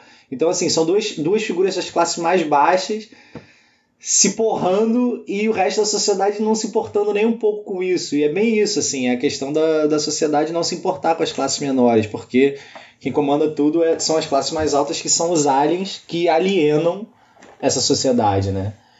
E aí tem também uma outra questão, só para poder terminar minha fala, que ele também fala da alienação da classe média, né, no filme. Eu não lembro exatamente qual é a fala, e isso é muito visto na figura ambígua da, daquela repórter, né? Que trabalha na emissora dos aliens. Sim, filtro. E é o nada encontra. Na resistência. É, o, o, o, isso, o nada encontra ela na resistência e fica muito feliz de vê-la e tal. E no fim das contas fica aquela questão agridoce de tipo, ela. A gente não sabe se ela tá infiltrada, querendo perpetuar esse sistema porque, sei lá, ela acha que esse sistema é melhor do que nada, ou se ela e, e prefere que o povo não veja a verdade, ou se ela simplesmente aceitou ser Manter vendida pelos aliens, dela, assim né? como aquela figura do. É, para manter o emprego dela, para manter a vida dela, que era uma vida decente, né? Ela vivia ali no. numa, numa área de elite ali da Los Angeles, né? Então ela devia ter uma condição financeira boa, uma classe média alta, digamos assim, né? E é muito louco que o Carpenter par- parta da, de uma revolta com a era Reagan, né? Com a questão do, da desvalorização dos sindicatos, da classe trabalhadora, que é bem evidente no, no período da era Reagan. E esse comentário se estende até hoje, sabe? Eu, eu não gosto muito de falar que é um filme atemporal, mas à medida que o mundo foi tomando essas crises econômicas e, sobretudo, após 2008, os comentários do Carpenter soam cada vez mais precisos, sabe? E ressoam muito na sociedade atual. Inclusive, e especialmente na sociedade americana pós-Trump, sabe? É um negócio impressionante o que o Carpenter faz, a leitura dele, e como ele faz isso de uma maneira tão simples. Nossa, total. Concordo com tudo que vocês disseram. O Eles Vivem é esse filme é, que acabou, acabou sendo um, um filme muito cultuado do, do Carpenter depois, né? E até na época, acho que ele estreou meio que em primeiro nas, nas bilheterias e tal, acabou tendo um, um, um bom retorno também em relação a isso, mas acho que do, do ponto de vista da, da mística do filme, do culto ao filme, isso cresceu absurdamente, assim. Acho que da, da mesma maneira como aconteceu também com outros filmes do, do Carpenter, né? Até invertendo algumas coisas, né? Como no caso do Enigma de Outro Mundo, que hoje é considerado né, um, um grande filme, assim, uma, um, um filme cultuado por, por fãs de, de não só de cinema de horror, mas enfim, fãs de ci- cinéfilos do mundo, do mundo todo, de várias épocas. Eu acho que com, com eles vivem, é, apesar dele já ter sido, entre aspas, bem recebido é, pelo público, né, em termos de retorno de bilheteria na época, acho que o culto a ele também foi crescendo ao longo do tempo e hum, principalmente por essas, por essas ressonâncias, né, que a gente consegue ainda, infelizmente, ter com o filme, né, acho que a gente estava brincando antes de começar a gravar, né, do que, que seria um, um Eles Vivem Hoje, assim, né, porque há todo um discurso é, pessimista em relação à mídia, né, em relação à televisão, em relação aos meios de comunicação de massa. É, por mais que eu, que eu não, não gosto muito de, de também encarar esse assunto de- dessa forma simplista, é, muita gente ataca o filme, inclusive, por conta disso, assim. É, mas eu acho que é muito mais complexo. Eu acho que o Carpenter, inclusive, tem uma, uma relação é, né, desde de, da infância, uma relação de culto também à mídia de massa e dialoga com essa mídia de massa. E no próprio filme há essa relação complexa que eu acho que é muito, o filme é muito mais do que simplesmente uma, uma visão pessimista em relação à TV, em relação à mídia e tal. Mas é, eu quero dizer é o seguinte, assim, é, co- com, com eles vivem, acho que há toda uma uma uma brincadeira também com, com, com essas pessoas, assim, com esses personagens e com o que eles representam na sociedade, que acaba sendo é, ao mesmo tempo muito crítico, como vocês falaram, e ao mesmo tempo extremamente divertido. E mais uma vez o Carpenter ele, ele jamais vai sacrificar o entretenimento em função de, de qualquer outra coisa, né? Então eles vivem, por mais que ele esteja carregado dessa coisa dessa consequência do governo Reagan, de uma ideia de Uma crítica aos Yuppies, né, ao longo de todo o filme, com, que- com aquelas figuras alienígenas que, que, que vão aparecendo, sempre permeando é, cargos de poder, né? Então, por mais que ele faça tudo isso, ele está sempre em prol é, da brincadeira, em prol desse jogo, assim, que ele, que ele busca criar. E, e eu acho que deve ser o filme que tem, sei lá, a maior quantidade de frases de efeito divertidas é, todos os Era tempos. isso que eu ia assim, falar. né, cara? Imagina. É, é, um tro- é isso, assim, a cada, a, cada, a cada momento, a cada cena do filme você consegue tirar frases incríveis, desde as mais é, escrotas, né? Como a famosa é, de eu vim aqui para mascar chiclete e para Chutar chutar a bunda de vocês, assim. É, pra- até chiclete pra- acabou. até para até pra, pra frases super densas, assim, como tem um diálogo do, do Frank com o Nada É, eles estão meio que num, num, pôr do sol, assim, numa paisagem super bonita, meio que descansando depois de um dia de trabalho, sei lá, num dos momentos de transição do filme, em que o Frank fala, assim, começa a se, a se questionar, né? Putz, eu andei na linha minha vida inteira é, e não vou é, estragar tudo, sabe? Por conta dessa loucura que tá acontecendo. Tem uma assim. frase dele que é tipo, nada... que é tipo assim, a vida é uma merda e ela tá de cio. É. Do nada. E aí o, na... e, e aí o nada responde assim para ele. É... faz uma referência à, à, ideia da linha da, da estrada, assim, ele fala é, andar nessa linha no meio da estrada, né? Eu não posso pensar em um lugar pior assim para se dirigir. Então ele faz uma aqui no momento super simples e contemplativo do filme, ele vai na, na ele acerta, sabe, ali no, no no meio da. da sabe, vai no âmago mesmo da coisa, assim. A crítica sutil aos isentões, né? Total. De certa forma. Total. E, e, tem uma, uma, uma crítica também racial, assim, porque em inglês o, o, o, que o Nada responde é tipo white lines in the middle of the road, né? Que, que seria essa linha branca, assim, né? Então, eu falo justamente pro Frank, que é um personagem negro e tal. Enfim, e aí só um comentário, um comentário divertido também, que em relação a essa sequência que vocês já comentaram, que é brilhante, esses longos minutos de briga, né, briga de rua e tal, é, que o Carpenter diz, assim, alguém pergunta para ele numa entrevista, né, tipo, ah, mas você originalmente pensou essa cena dessa forma ou isso foi construído uh, no set? E aí ele responde que as duas coisas, assim, que no, no roteiro ele descreve essa cena simplesmente como The Fight. E aí, página em branco. Segunda página, The Fight. The Fight Continues. Página em branco, página em branco, página em branco. Então, aí o que aconteceu é, na briga mesmo, foi ao vivo, né? É, é, o que aconteceu na briga foi ali o, o, o, os dublês, né, os coordenadores ali de, de, de, dublês criando junto com, com os dois atores essa coreografia, que é uma coreografia super elaborada e que eu acho brilhante como ela é ao mesmo tempo é, é uma briga ininterrupta, mas que tem os seus momentos de silêncio, né? Tem as suas pausas. Isso é muito bonito é se é ver, porque né, existe algumas né? curvas assim, porque a briga começa com o John não querendo brigar. Ele só quer convencer o cara a usar o óculos.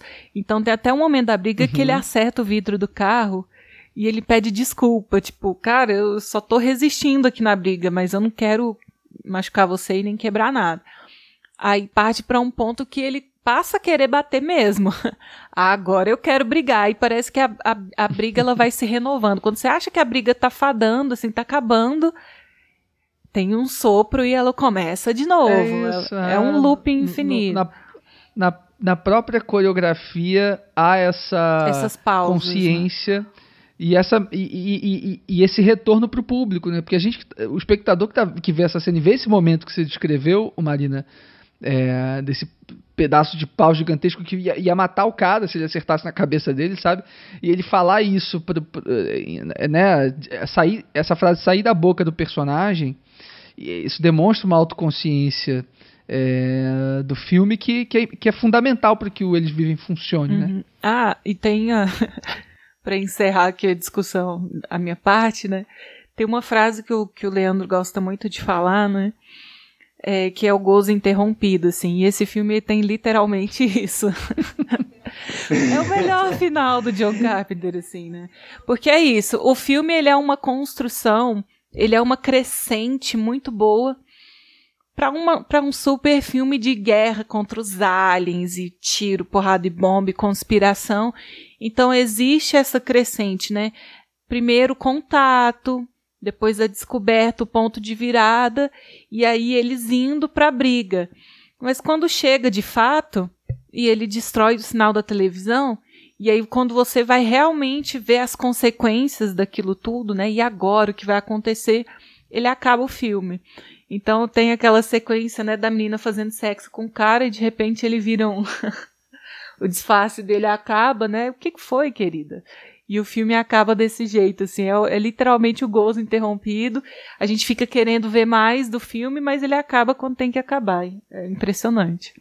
E é bem isso, assim, são os, novamente os finais abertos do Carpenter, né? Que fica deixando aquele gostinho de quero mais.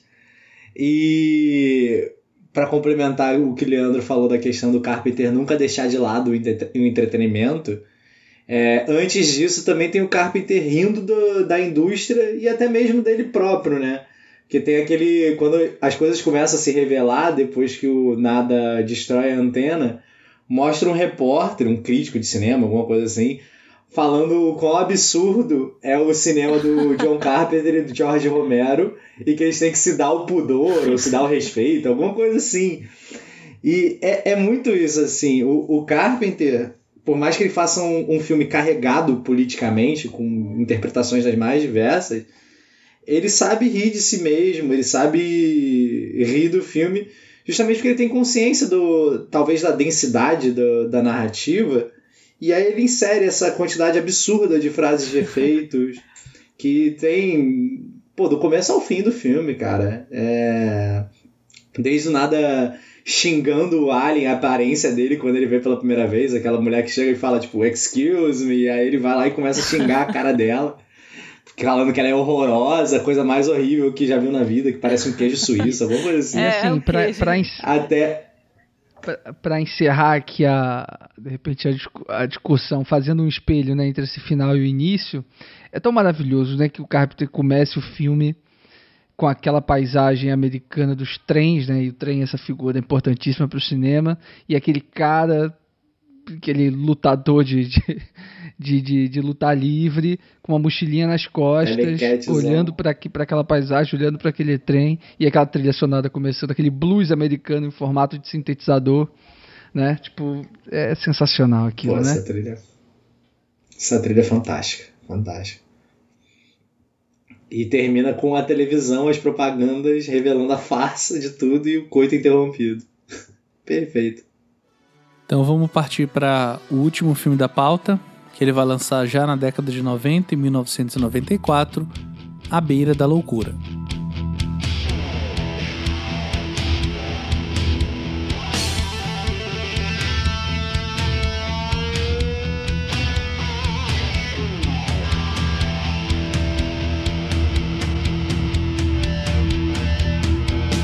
O agente de seguros John Trent se vê numa saga para encontrar Sutter Kane, um famoso e idolatrado escritor de histórias de terror que, após terminar seu último livro, desaparece misteriosamente.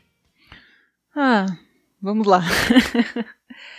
Esse filme, assim, eu tava pensando sobre a experiência do filme como um todo, né?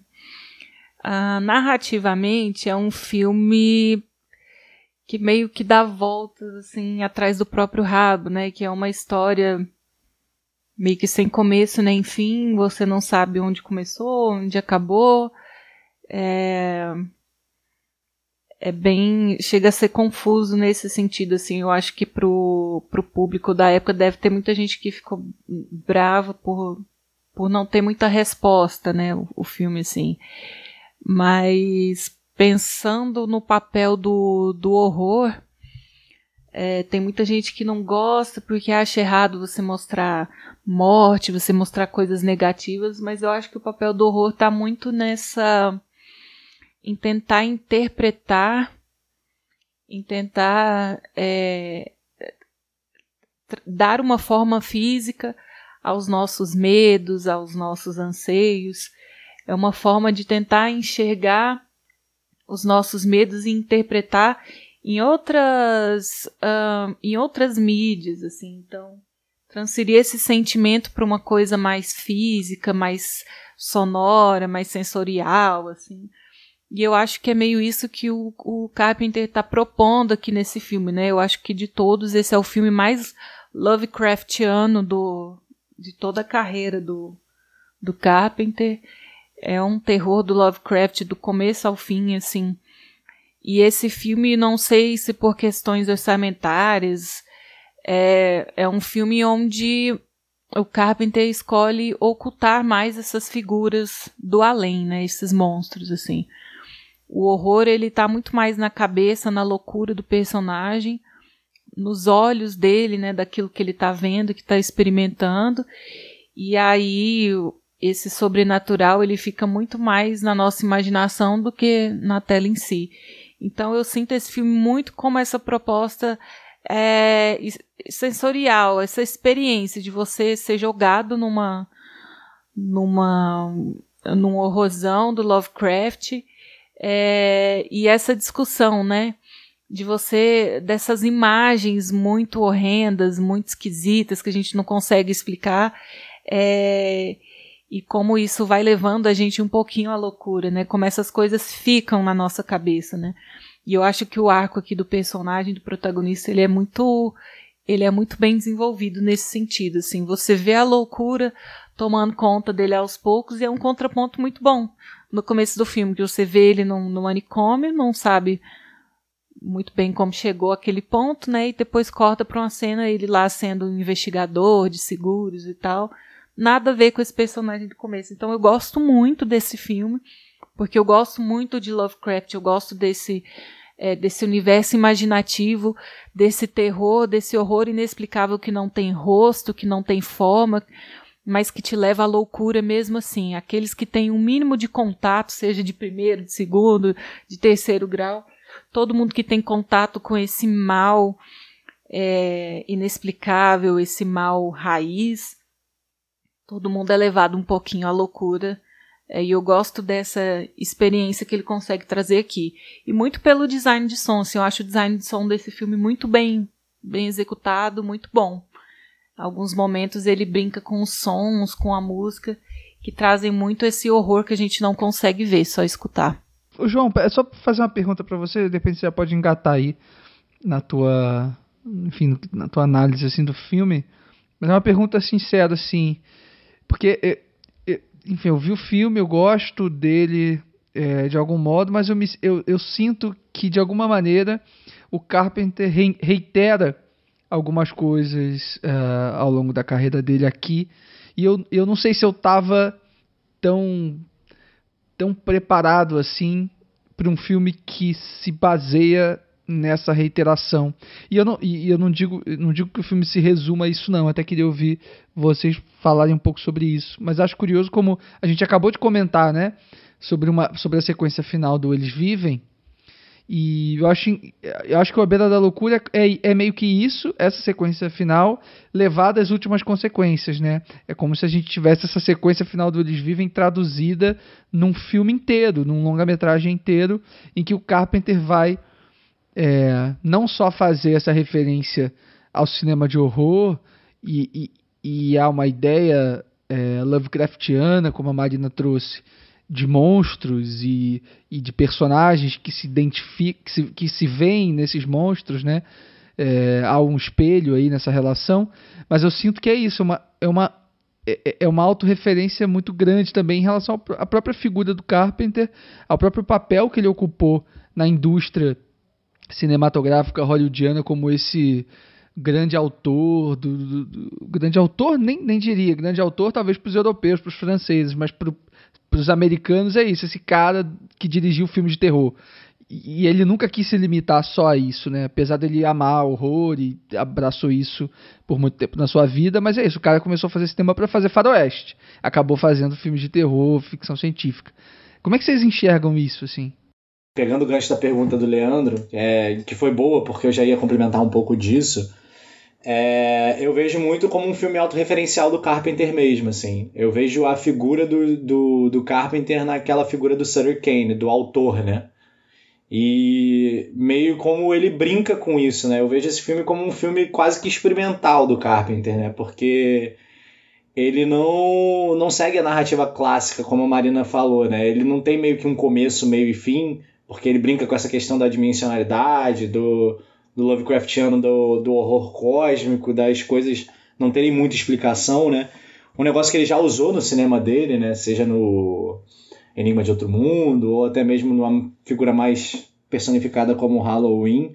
E eu acho que na beira da loucura ele extrapola isso com essas figuras cósmicas inexplicáveis e gigantescas e ah, meio que apocalíptico mesmo assim o filme mas que é um filme muito sobre ele de alguma certa forma, sabe? Porque ele faz esse comentário do, do autor e tem uma frase muito chave para mim nesse filme, que é quando o Sutter Kane chega pro, pro personagem principal do Sam Neill, que eu esqueci o nome dele agora, John, alguma coisa, e fala assim: se eu penso, logo você existe.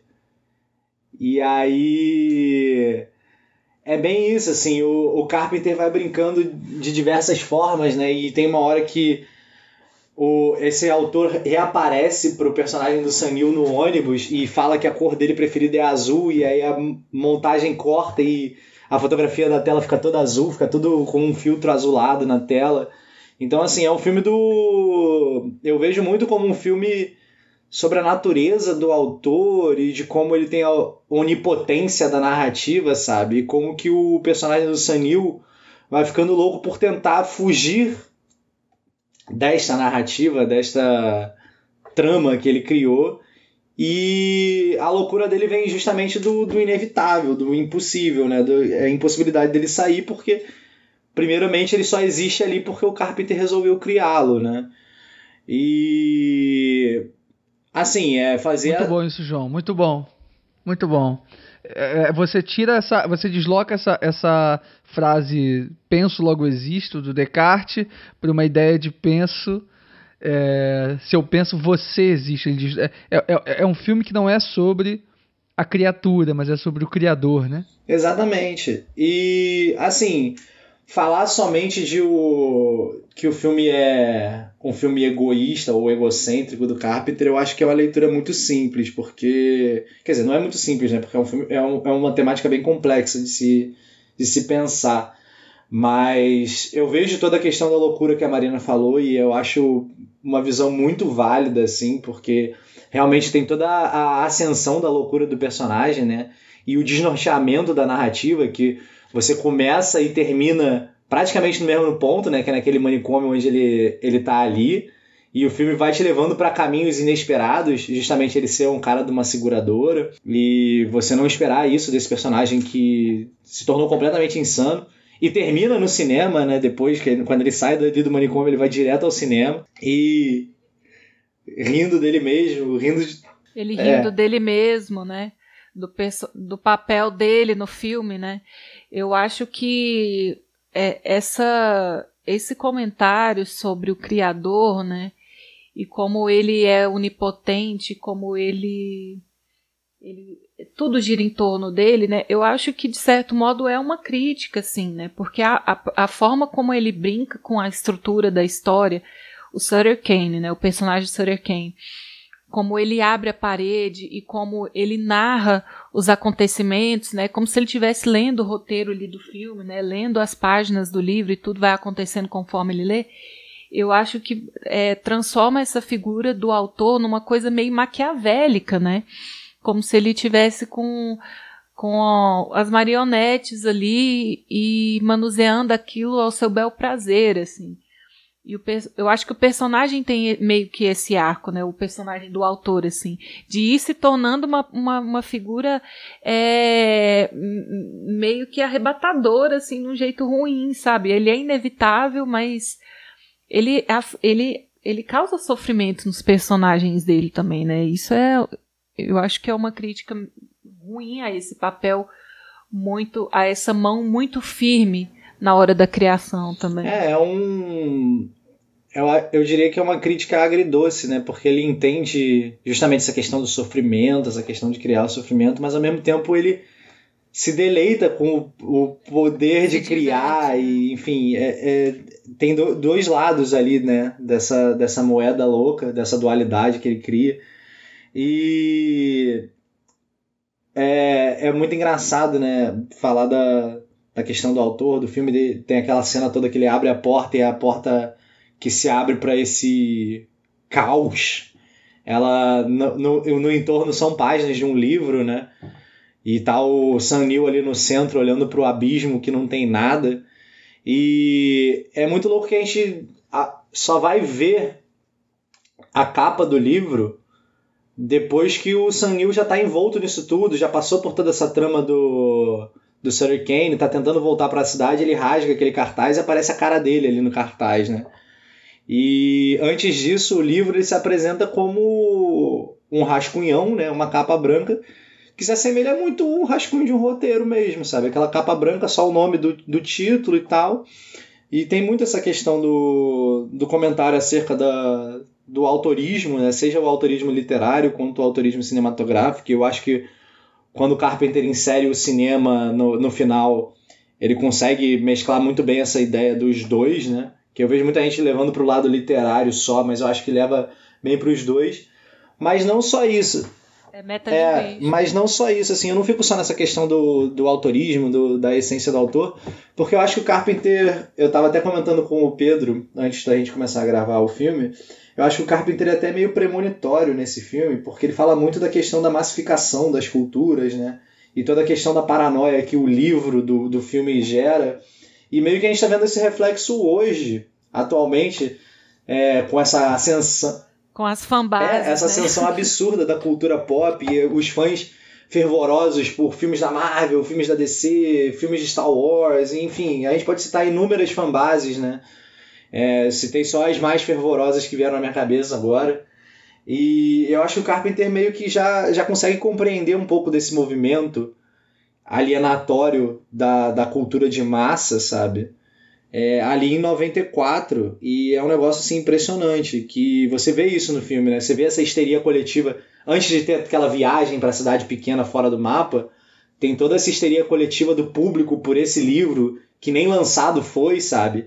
E todo também o, a questão do sensacionalismo midiático, da mídia alarmista, falando que o livro causa paranoia, é uma epidemia. É uma epidemia. Né? Então, assim, ele tem um comentário social muito foda ali também, além da questão do, do autorismo e tal. É um filme muito denso, cara. É um filme muito, muito é. absurdo.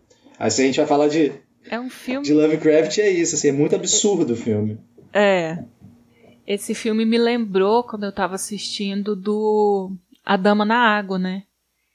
Que o Shyamalan vai fazer uma crítica meio parecida assim sobre autoria, sobre criação, sobre esse Deus que escreve o roteiro, né? Acho que tem uma cena no, na, Dama, na Dama na Água que é bem parecida assim, onde tem um personagem que é roteirista e ele vai lendo a cena em que ele está inserido é, e vai lendo. Acho que é o crítico, né? É, o crítico de cinema, isso. E ele vai lendo, ele vai narrando a própria cena dele conforme ela vai acontecendo, assim. É, me veio essa, essa lembrança quando eu tava vendo esse filme. É, e, tem, e isso acontece também na, na personagem mulher desse filme, né? Que é quando ela leva o John para conhecer o Sutter Kane. E aí, quando tudo se revela e abre-se o, o abismo, ela tá lendo o roteiro do. falando, tipo, ah, o John encara para o abismo e não vê nada e fica. É, eu gosto bem. É, e fica estonteado pela visão do infinito. Sei lá, tô, tô tentando lembrar porque eu não lembro exatamente a, a, citação. Mas tem também isso, né? Essa mesma questão do, da metalinguagem mesmo, dela ler o roteiro do livro, que no, por um acaso é o roteiro do filme, né? Em tempo né? real. Em tempo real. É, e aquela frase sensacional que é. O cara pergunta, né? E quem não lê Nossa. o livro? E quem não lê? Aí o cara pergunta, não, mas Sempre pô, tem um tem filme, filme né? tá chegando aí. É. Então isso é maravilhoso, realmente. Ah, isso aí é um comentário super ácido mesmo, né? E eu acho que não só para o que vocês comentaram, mas apesar de a gente estar tá falando de um diretor de filmes de horror, acho que esse é o filme mais horroroso, horror, assim, mais susto, mais exato dele, assim, isso não é um demérito. É, enfim, não vou dizer também pelo contrário, mas é, é só uma questão, assim, é um, é um, filme de fato de horror, assim, de terror, é um filme super é, aterrorizante em todos os sentidos, a gente se sentir na pele do, do John Trent, ele é um negócio meio bizarro, assim, ele acompanhar toda aquela jornada e os fatos se repetirem, é quase um negócio meio mundo de Sofia, sabe? Você estar em um livro e não ter liberdade para agir e ao mesmo tempo você ser um personagem que também existe para além da mentalidade do seu autor. Então gera toda uma, uma questão que, que ecoa com a gente, assim, né? O filme todo. E essa parte da capa é um negócio assim super absurdo mesmo, de tipo, meu Deus, ele sempre esteve lá, ele sempre foi um personagem. E, e obviamente a gente também sempre pensa, né? Será que não sou eu um personagem na história de alguém? Será que não há um autor que me, que me leva, a, enfim, a, a participar, a, enfim, a, a, me mover, né? É, é um lance meio tipo titereiro, assim. Eu não. Eu tô dentro de uma história, mas será que eu tenho alguma liberdade? Enfim, é uma coisa que leva a gente a pensar de fato. Mas é um filme super aterrorizante, assim. Indo por uma bastante leitura... jumpscare. Hein, Pedro? Indo para uma leitura cristã, dá pra pensar em livre-arbítrio também, né? Sim, com certeza. Tipo, até que ponto Deus comanda as minhas ações, ou, ou eu estou livre para fazer o que eu quero. E, e assim, é, é um filme que tudo isso acontece de forma muito natural. A gente falando até parece uma coisa, para quem não viu, né? Eu espero que os nossos ouvintes tenham visto o filme, mas para quem não viu, parece até que isso acontece de forma muito solta, assim, as coisas vão, mas pelo contrário, é tudo tão bem amarradinho, tão bem, bem construído, que, enfim, de fato só podia ser o trabalho de um cineasta já com 20 anos de, de carreira, 20 anos de é, estrada é, para fazer, e né? É uma criação de tensão que vai aumentando em proporções, né? O horror vai se tornando cada vez mais aterrorizante com o passar do tempo. E é muito doido, né? Porque à medida que o filme escala, é também, agora depois já tendo visto o filme, né? É à medida que o filme vai voltando pro começo. E é muito doido, cara. É, é realmente é isso que o Pedro falou. É muito bem amarrado e segue naquele ritmo do Carpenter que é um ritmo super fluido. Você vai se envolvendo naquela narrativa, né? E de certa forma é interessante que o personagem principal, que é o do Sam Neill, ou não sei se o autor seria o personagem principal, né, tendo em vista essa interpretação, seja uma figura cética ali no meio, né? Então ele está sempre tentando negar a, a inevitabilidade do, do destino dele, né? É, eu acho que o próprio texto expõe isso de uma forma assim bem debochada, né? Que quando ele finalmente se convence de que ele está preso num horror e fica tentando fugir, é, o filme, ele, em alguns momentos, ele faz aquela montagem meio hip hop, assim. Quando eles têm um flash do, do, do livro, né? E aí é uma sucessão de imagens muito rápidas, assim. É, eu acho incrível essa montagem. E aí mostra, né, o personagem dele falando. Isso aqui é a realidade. Aí corta pra outra cena ele falando, isso não pode ser real. Então mostra bem esse arco do personagem, né? Como ele tá duvidando de si mesmo o tempo inteiro, assim, como o discurso dele tem essa crescente muda é, de uma hora para outra, assim. Mas acho que na própria montagem do filme a gente consegue sentir essa progressão, né? Do caos acontecendo e das coisas se intensificando. É, o próprio design de som ajuda muito com isso, né? As músicas, tudo vai criando uma crescente é, bem grande para culminar no final, que na verdade é o começo. É, gostei. Acho que vocês, vocês responderam bem a minha pergunta, assim. Acho que o que eu fico, assim, da fala de vocês e da, e da minha experiência com o filme também é, é que, o, é que acaba sendo um filme muito inventivo também, não só nessa forma de contar essa história maluca, mas também no, no uso dos efeitos digitais, né? A gente está falando ali de 94, que é um momento em que a utilização desses efeitos ainda estava sendo construída, né? A, a, a, acho que até já havia se criado um, um, certo padrão, assim, acho que a tendência do cinema em geral, infelizmente, acaba sendo é, acaba tendendo ao realismo né, das coisas e o Carpenter vai para o lado contrário. assim Acho que ele usa esses efeitos de uma forma muito livre e é bonito de ver isso, isso no filme, que faz um contraste até com um outro filme que eu acho incrível do Carpenter e, e acho que isso dialoga com a fala do Pedro, é, do A Beira da Loucura ser um filme horror, horror, assim, dentro da carreira do, do Carpenter. E acho que o outro filme, um filme irmão, assim, do A Beira da Loucura é o, é, é o Príncipe das Trevas, né? O Príncipe das Sombras, né? O Prince of Darkness, é, que ele faz em 87, que tem, carrega muitas semelhanças é, com A Beira da Loucura, mas do ponto de vista formal, é, na utilização dos efeitos, enfim, um filme pré-CGI, é completamente diferente, né? Então eu acho interessante assistir os dois filmes juntos, assim, acho que dá uma dobradinha boa também. Né, e é justamente a... os filmes apocalípticos do Carpenter, né? Ele coloca esses dois e o Enigma uhum. de Outro Mundo como uma trilogia apocalíptica, né? Uma com relação à fé, outra com relação à cultura, e o Enigma ali é mais uma relação trabalhista, relação de sociedade mesmo, né? E todas combinando na, nesse apocalipse, nessa destruição total, nessa, nesse absurdo completo, né? Inexplicável. E falando em culminâncias, que a gente pode partir para o encerramento do nosso programa. Queria começar agradecendo o João por ter aceitado o convite, né? É, dando informações de bastidores, a gente ia fazer esse programa alguns meses atrás, mas aí conversou internamente, falou, vamos segurar um pouquinho. E aí agora, né, no mês de outubro, no mês do horror, enfim, Halloween, a gente decidiu fazer e falou com o João novamente, ele pôde participar. Então eu queria agradecer pela participação. Pedir para você deixar o seu jabá aqui, onde é que o pessoal pode te encontrar nas redes sociais, enfim, o que, é que você anda produzindo. E pedir para você também fazer suas considerações finais e deixar o seu top 3. E aí, como a gente está falando de um cineasta, assim, com uma produção grande, né? E que a gente acabou escolhendo uma quantidade pequena de filmes, vale incluir também outros filmes que acabaram ficando de fora. Não vale o top 15. é, de fato, o Carpenter, quando o Pedro veio me pedir uma lista de filmes favoritos, eu falei assim, ó, do 1 ao 15 aqui dessa lista de ranking, pode colocar. Eu acho que são filmes que valem a pena. Porque realmente é meu diretor favorito, eu gosto muito, foi um prazer bater esse papo. Eu acho que. Acho não, tenho certeza que o diálogo foi muito rico. É, a gente conseguiu trazer diversas abordagens e, pô, é sempre um prazer falar desse diretor. E um prazer conversar com todos vocês. Foi muito bom participar do podcast. Agradeço muito por ter sido lembrado para falar desse diretor e por estar participando de um podcast que eu gosto tanto. Já fiz já rasguei cedo lá no começo do, do episódio, tô rasgando aqui de novo. Mas vamos lá. É, primeiro, vocês podem me encontrar no Letterboxd, que é JONY_CRVG.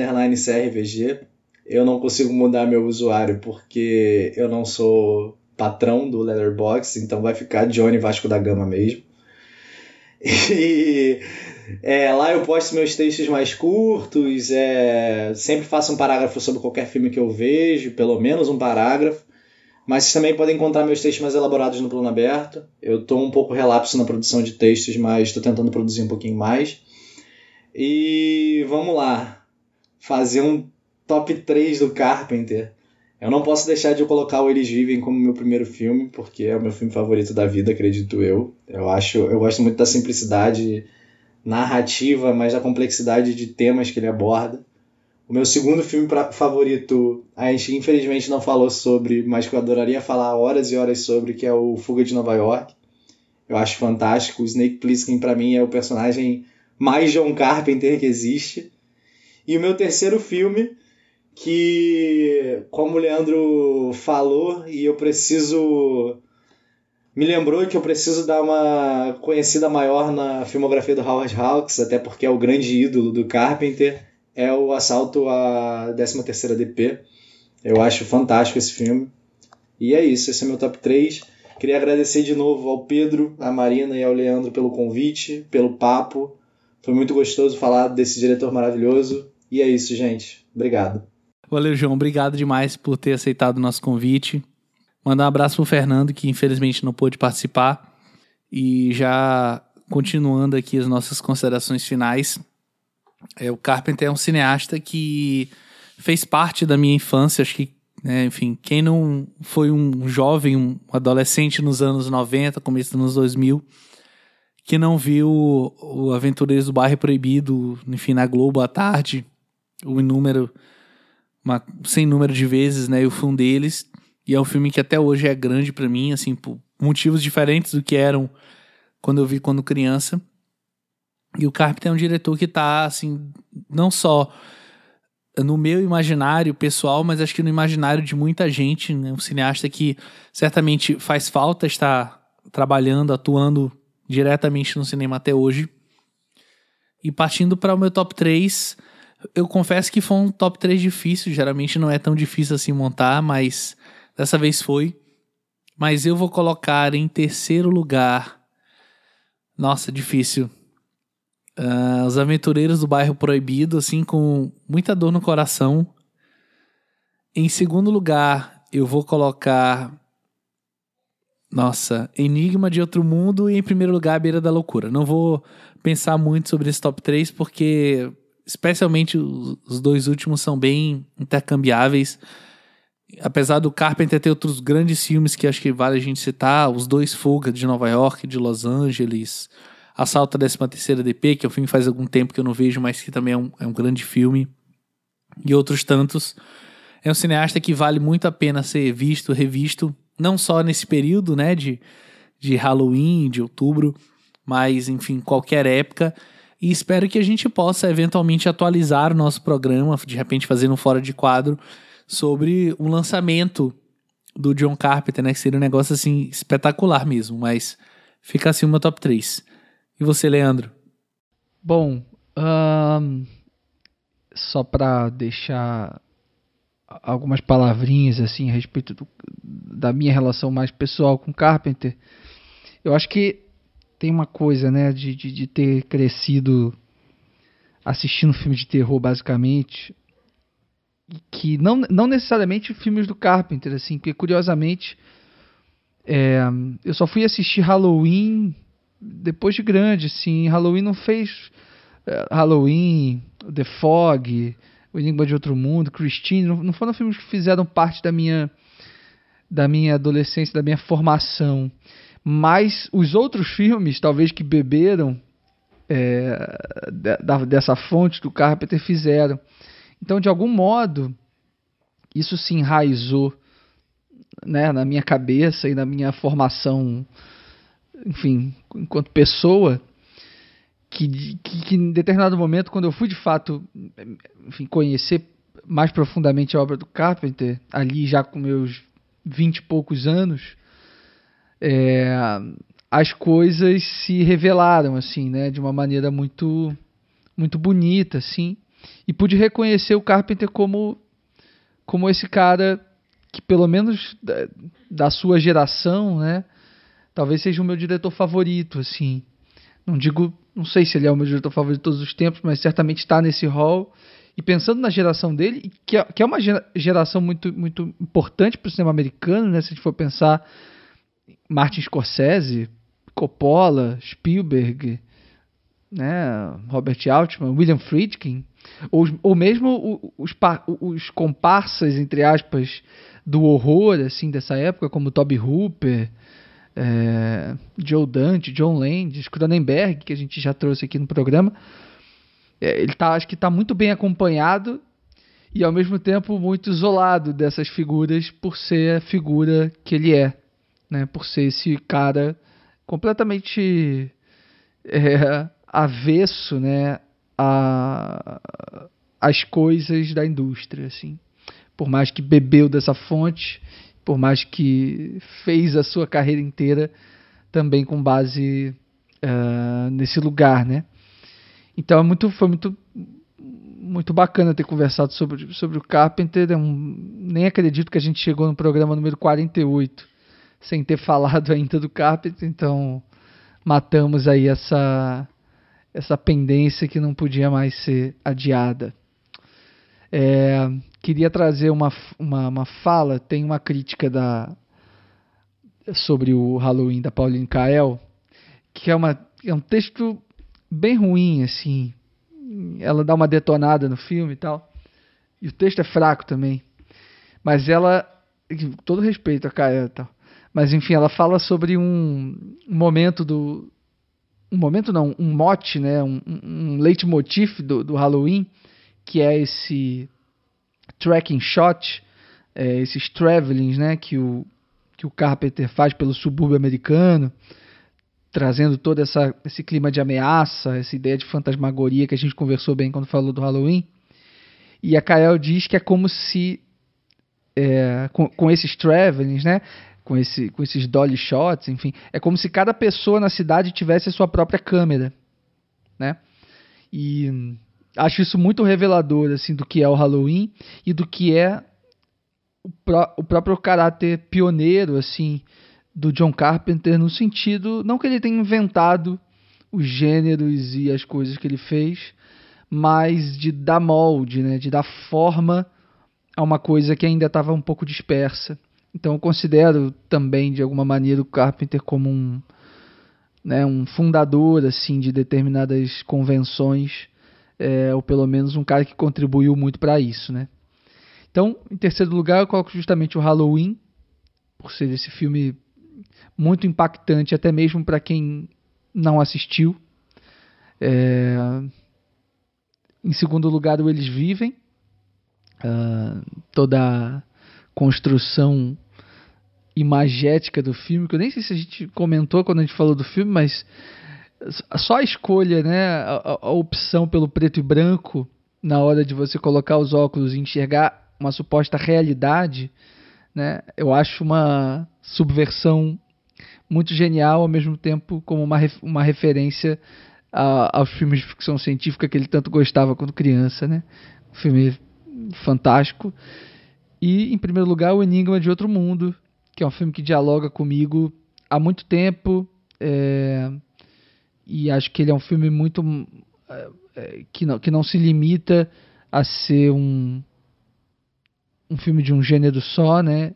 Ele está lidando com a ficção científica, está lidando com o horror, está lidando com todo um imaginário faroeste, todo um imaginário americano, de construção de mundo, de construção da, né, de, de, de, sociedade, de um modo de pensar. Então ele me impacta muito, é, para além dessa, dessa, desse discurso, me impacta muito na imagem e no som. É um filme que, não sei, qualquer cena, qualquer plano tem o seu, o seu encanto, assim. Então, acho que é isso. Acabei, justamente hoje que o Pedro garantiu a liberdade da gente escolher filmes fora da pauta, eu acabei escolhendo três da pauta. É, mas teria. É porque a sua intenção é sempre ser o, o do contra, assim. Então, Foi se eu falar assim, não, vamos na pauta.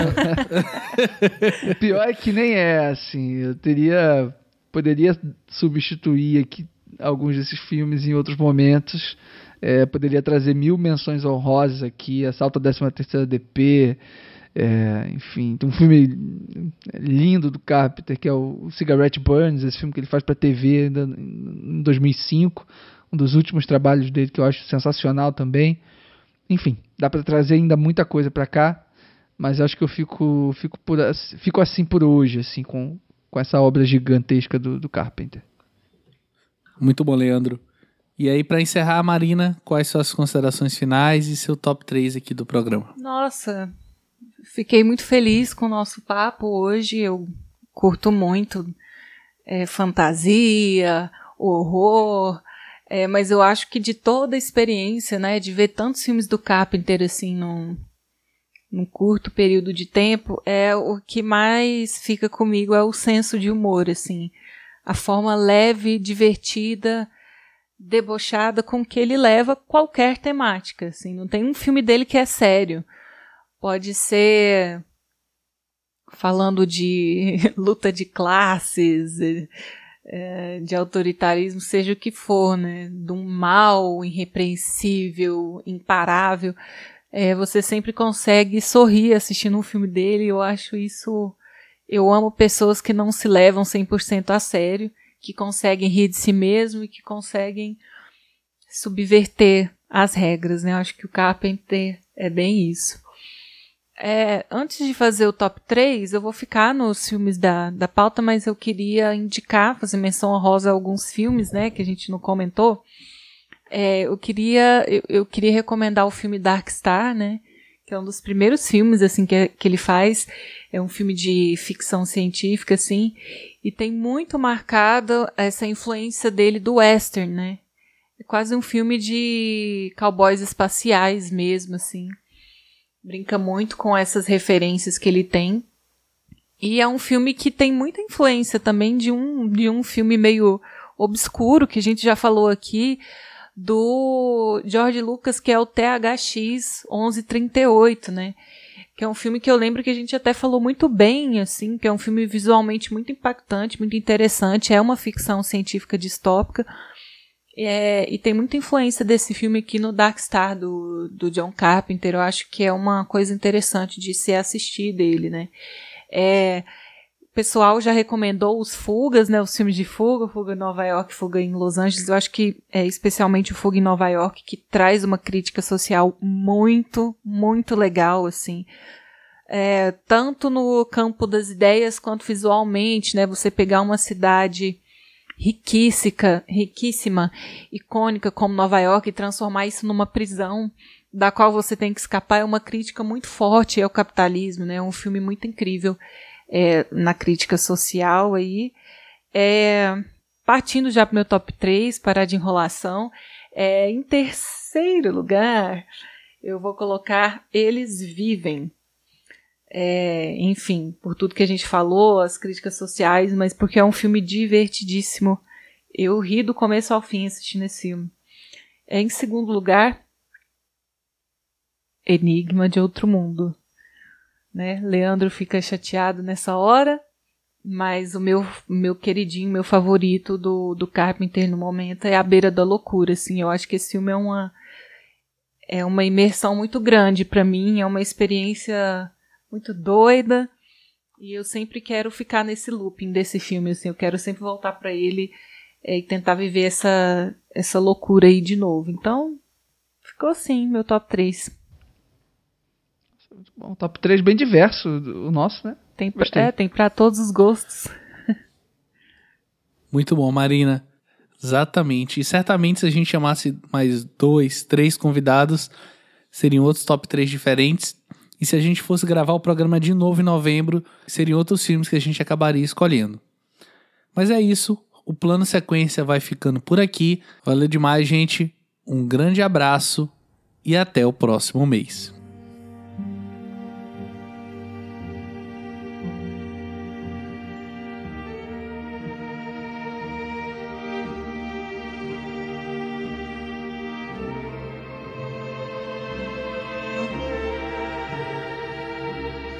Este episódio teve apresentação minha, Pedro Tobias, foi editado por Fernando Machado, que também foi o responsável pela sonorização e publicação. A arte da capa foi feita pela Marina Oliveira e a pauta foi feita pelo Leandro Luiz. Todas as trilhas utilizadas neste episódio estão na descrição do programa. Você pode ouvir o Plano Sequência no nosso site plano-sequência.com, no Spotify, no Apple Podcasts, no Podcast Addict no Castbox, no Google Podcasts ou no aplicativo de sua preferência. Dúvidas, comentários ou sugestões de temas podem ser enviados através das nossas redes sociais ou ainda no e-mail contato arroba plano-sequência.com. Ah, não vai ter leitura de nada? É nóis. Eu nem lembrei. Não procurei, não. Não, mas tem não, também não, gente. Ai, vambora, ó. Duas horas e quarenta já aqui, hein? Gente, mas a gente conseguiu ficar abaixo das três horas. Isso é bom. É porque, é porque o, o Fernando não tá aqui, que ele é bem palestrinha também. O editor desse podcast repudia veementemente as declarações da senhora Marina Oliveira.